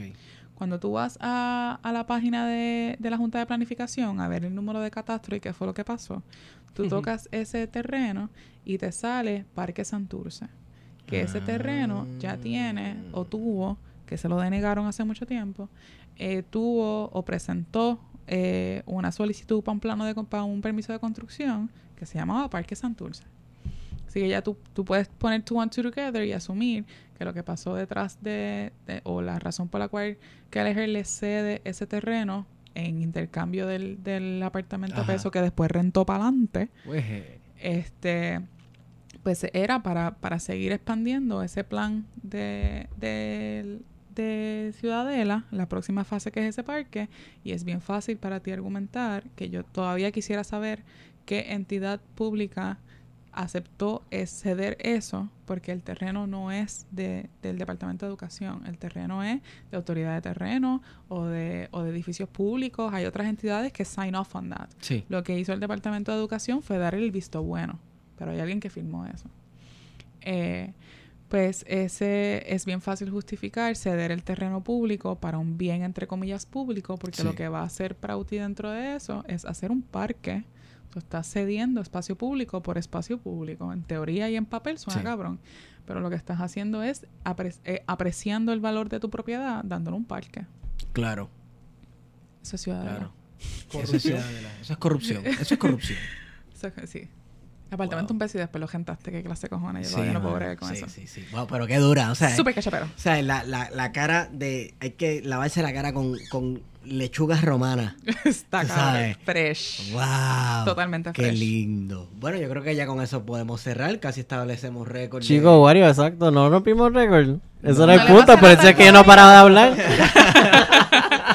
Llevamos mi, dos horas y objetivo, cuarenta. mi objetivo es pasarle a Natal. No. 2.55, Bueno, ¿verdad? Fue, la, fue la más larga de Bar, yo creo. Sí, ¿verdad? la de 2.55, Lo que pasa ¿cuánto es que Natal llegó aquí con, con una... No, él no llegó con una caja de cerveza, él llegó Caja con una media. nevera. Anda. Pero es que yo no tengo dinero natal. Lo siento. La cosa es que dijo, hasta que no nos bajemos esto, no nos vamos de aquí. Y no nos vamos a parar. Entonces, no Wow. nos vamos a parar. Y Natal tiene la vejiga como una bola de fútbol, parece, porque el tipo no se paró. Wow. Yo creo que él se... Natal, tú te pusiste unos pampers de esos de adulto, unos dipen, para sentarte ahí y, y estar ahí sentados al cobar todo ese tiempo. Porque en verdad que, no sé, no me lo explico. casi, casi. pues, Esto tiene como una segunda, tercera parte. Siempre, sí, sí, definitivo. Quedan Eh, cosas por hablar. Sí, sí. Y- Quedan otros barrios por explorar mediante el podcast, porque siento que Ujú. recurrimos muchas partes de Santurce. Ah, ¿no? claro, totalmente. Sí. Sí. Y bueno, y cascos urbanos de otros pueblos de Y Puerto estoy Rico que puesto son para el recorrido con ustedes dos. Sí. de, de, de Aldeco No sé, y de cuánta De cosa. hecho, sea, ahorita pero lo pensé, decírtelo, de porque tú sabes que yo siempre te estoy presentando ideas de podcast. Hacer un podcast móvil de nuestras experiencias caminando por Santurce. Eso no ¿Te imaginas mal. como que, ah, me acaban de chocar, o casi me chocan, tú sabes, como que, Exacto. ah, mira, un ciclista, ¿para dónde irán? Vamos a entrevistarlo ahora mismo. Cogiendo bicicleta subiendo esa cuesta de Y Santurce. tirarnos por ahí una ruta caminando. Y Esa es buena. sé yo, nos llevamos la grabadora y Eh, grabamos las tú dices impresiones. Como caminar por Santurce. Bueno, Sí, pues. sí. Sí, pero no este, por Santurce, por los lugares súper comunes. No, claro. no, y grabar claro. los sonidos de la ciudad, eh, algo, o sea, súper, una experiencia súper urbana. Bueno, todo él y la que está escuchando que le interese hacer algo similar o unirse a nosotros, pues Zumba bien- bienvenido sea. en verdad que me encanta la idea, yo me atrevo. Podcasteo experimental. Yeah. bueno, este, gracias Minet. Gracias. Gracias, Gracias David. por el espacio, gracias por terminar la Santurce. por caer en Ciudadela y el peso y sacarme el hate. pesito, exacto. Por más conversaciones urbanas, sigan lo que están Sí. haciendo, me encanta. Gracias, gracias, hermano. Este, ¿dónde, dónde, dónde te podemos gracias. conseguir, David? Eh, D-A-V-S-O-T, Davsot en Twitter. cool. ¿Y el proyecto de los edificios Art Deco? artdecopr.org. ¿Y en Facebook? No tienes. Sociedad Puertorriqueña de Ah. Arquitectura Histórica. Ah, ese eres tú. Wow. Ey. Yo lo tengo hace años. Anyway, este, si, Small quieren, world. si quieren colaborar y saber más sobre los edificios Art Deco aquí y, y enviarle fotos a David de los edificios Art Deco, pues le tiran un DM por Y Twitter, slide foto- into those DMs. Fotos, cuentos, tú sabes, nos encanta escuchar. Slide into those DMs. Este, wow. mire, Don't este, slide into my DMs, please. ¿dónde creo que, creo que el el acercamiento va a ser bien diferente. Va a tener que poner candado. Me pueden conseguir por Twitter, veo underscore C-A-L-A, vocala. Nice. Guario. Guaracandanga. Y a mí por Estigón por Twitter queremos también recordarles que esta nota al calce es traída por ustedes por libro787.com. No sé si, bueno, pronto se darán cuenta, vieron una foto por ahí donde estamos colaborando de manera más cercana con. Libro 787. Eh, estuvimos visitándolo también el otro día y se van a dar unas cosas bien cool. Está bien chulo. Sí, Libro 787 es el site donde puedes conseguir lo mejor de la literatura puertorriqueña. Hacen shipping a Puerto Rico y Estados Unidos gratis y usas el código plan de contingencia. Yo lo he usado un par de veces. Ah, para que sepa. Y le llega, mira, un marcador ahí precioso. Entonces, este, y además de marcador, vamos a estar también haciendo como unos pequeños care packages. De con- wow. unos packages de contingencia. Así que pendiente a eso. Pueden conseguir libros este, sobre historia, hasta arquitectura, cuánta cosa. eh, documentales puertorriqueños hechos en Puerto Rico, super cool y no sé, ¿verdad? Un poquito de todo. Libro787.com. Este, yo creo que con esa hemos ido con ustedes. Plan de contingencia.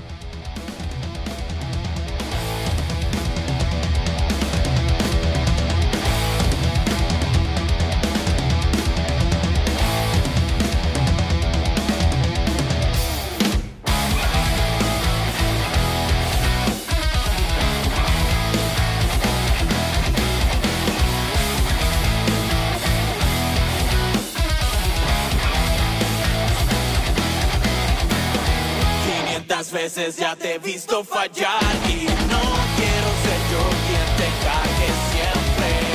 Soy el espejo que te ha visto llorar.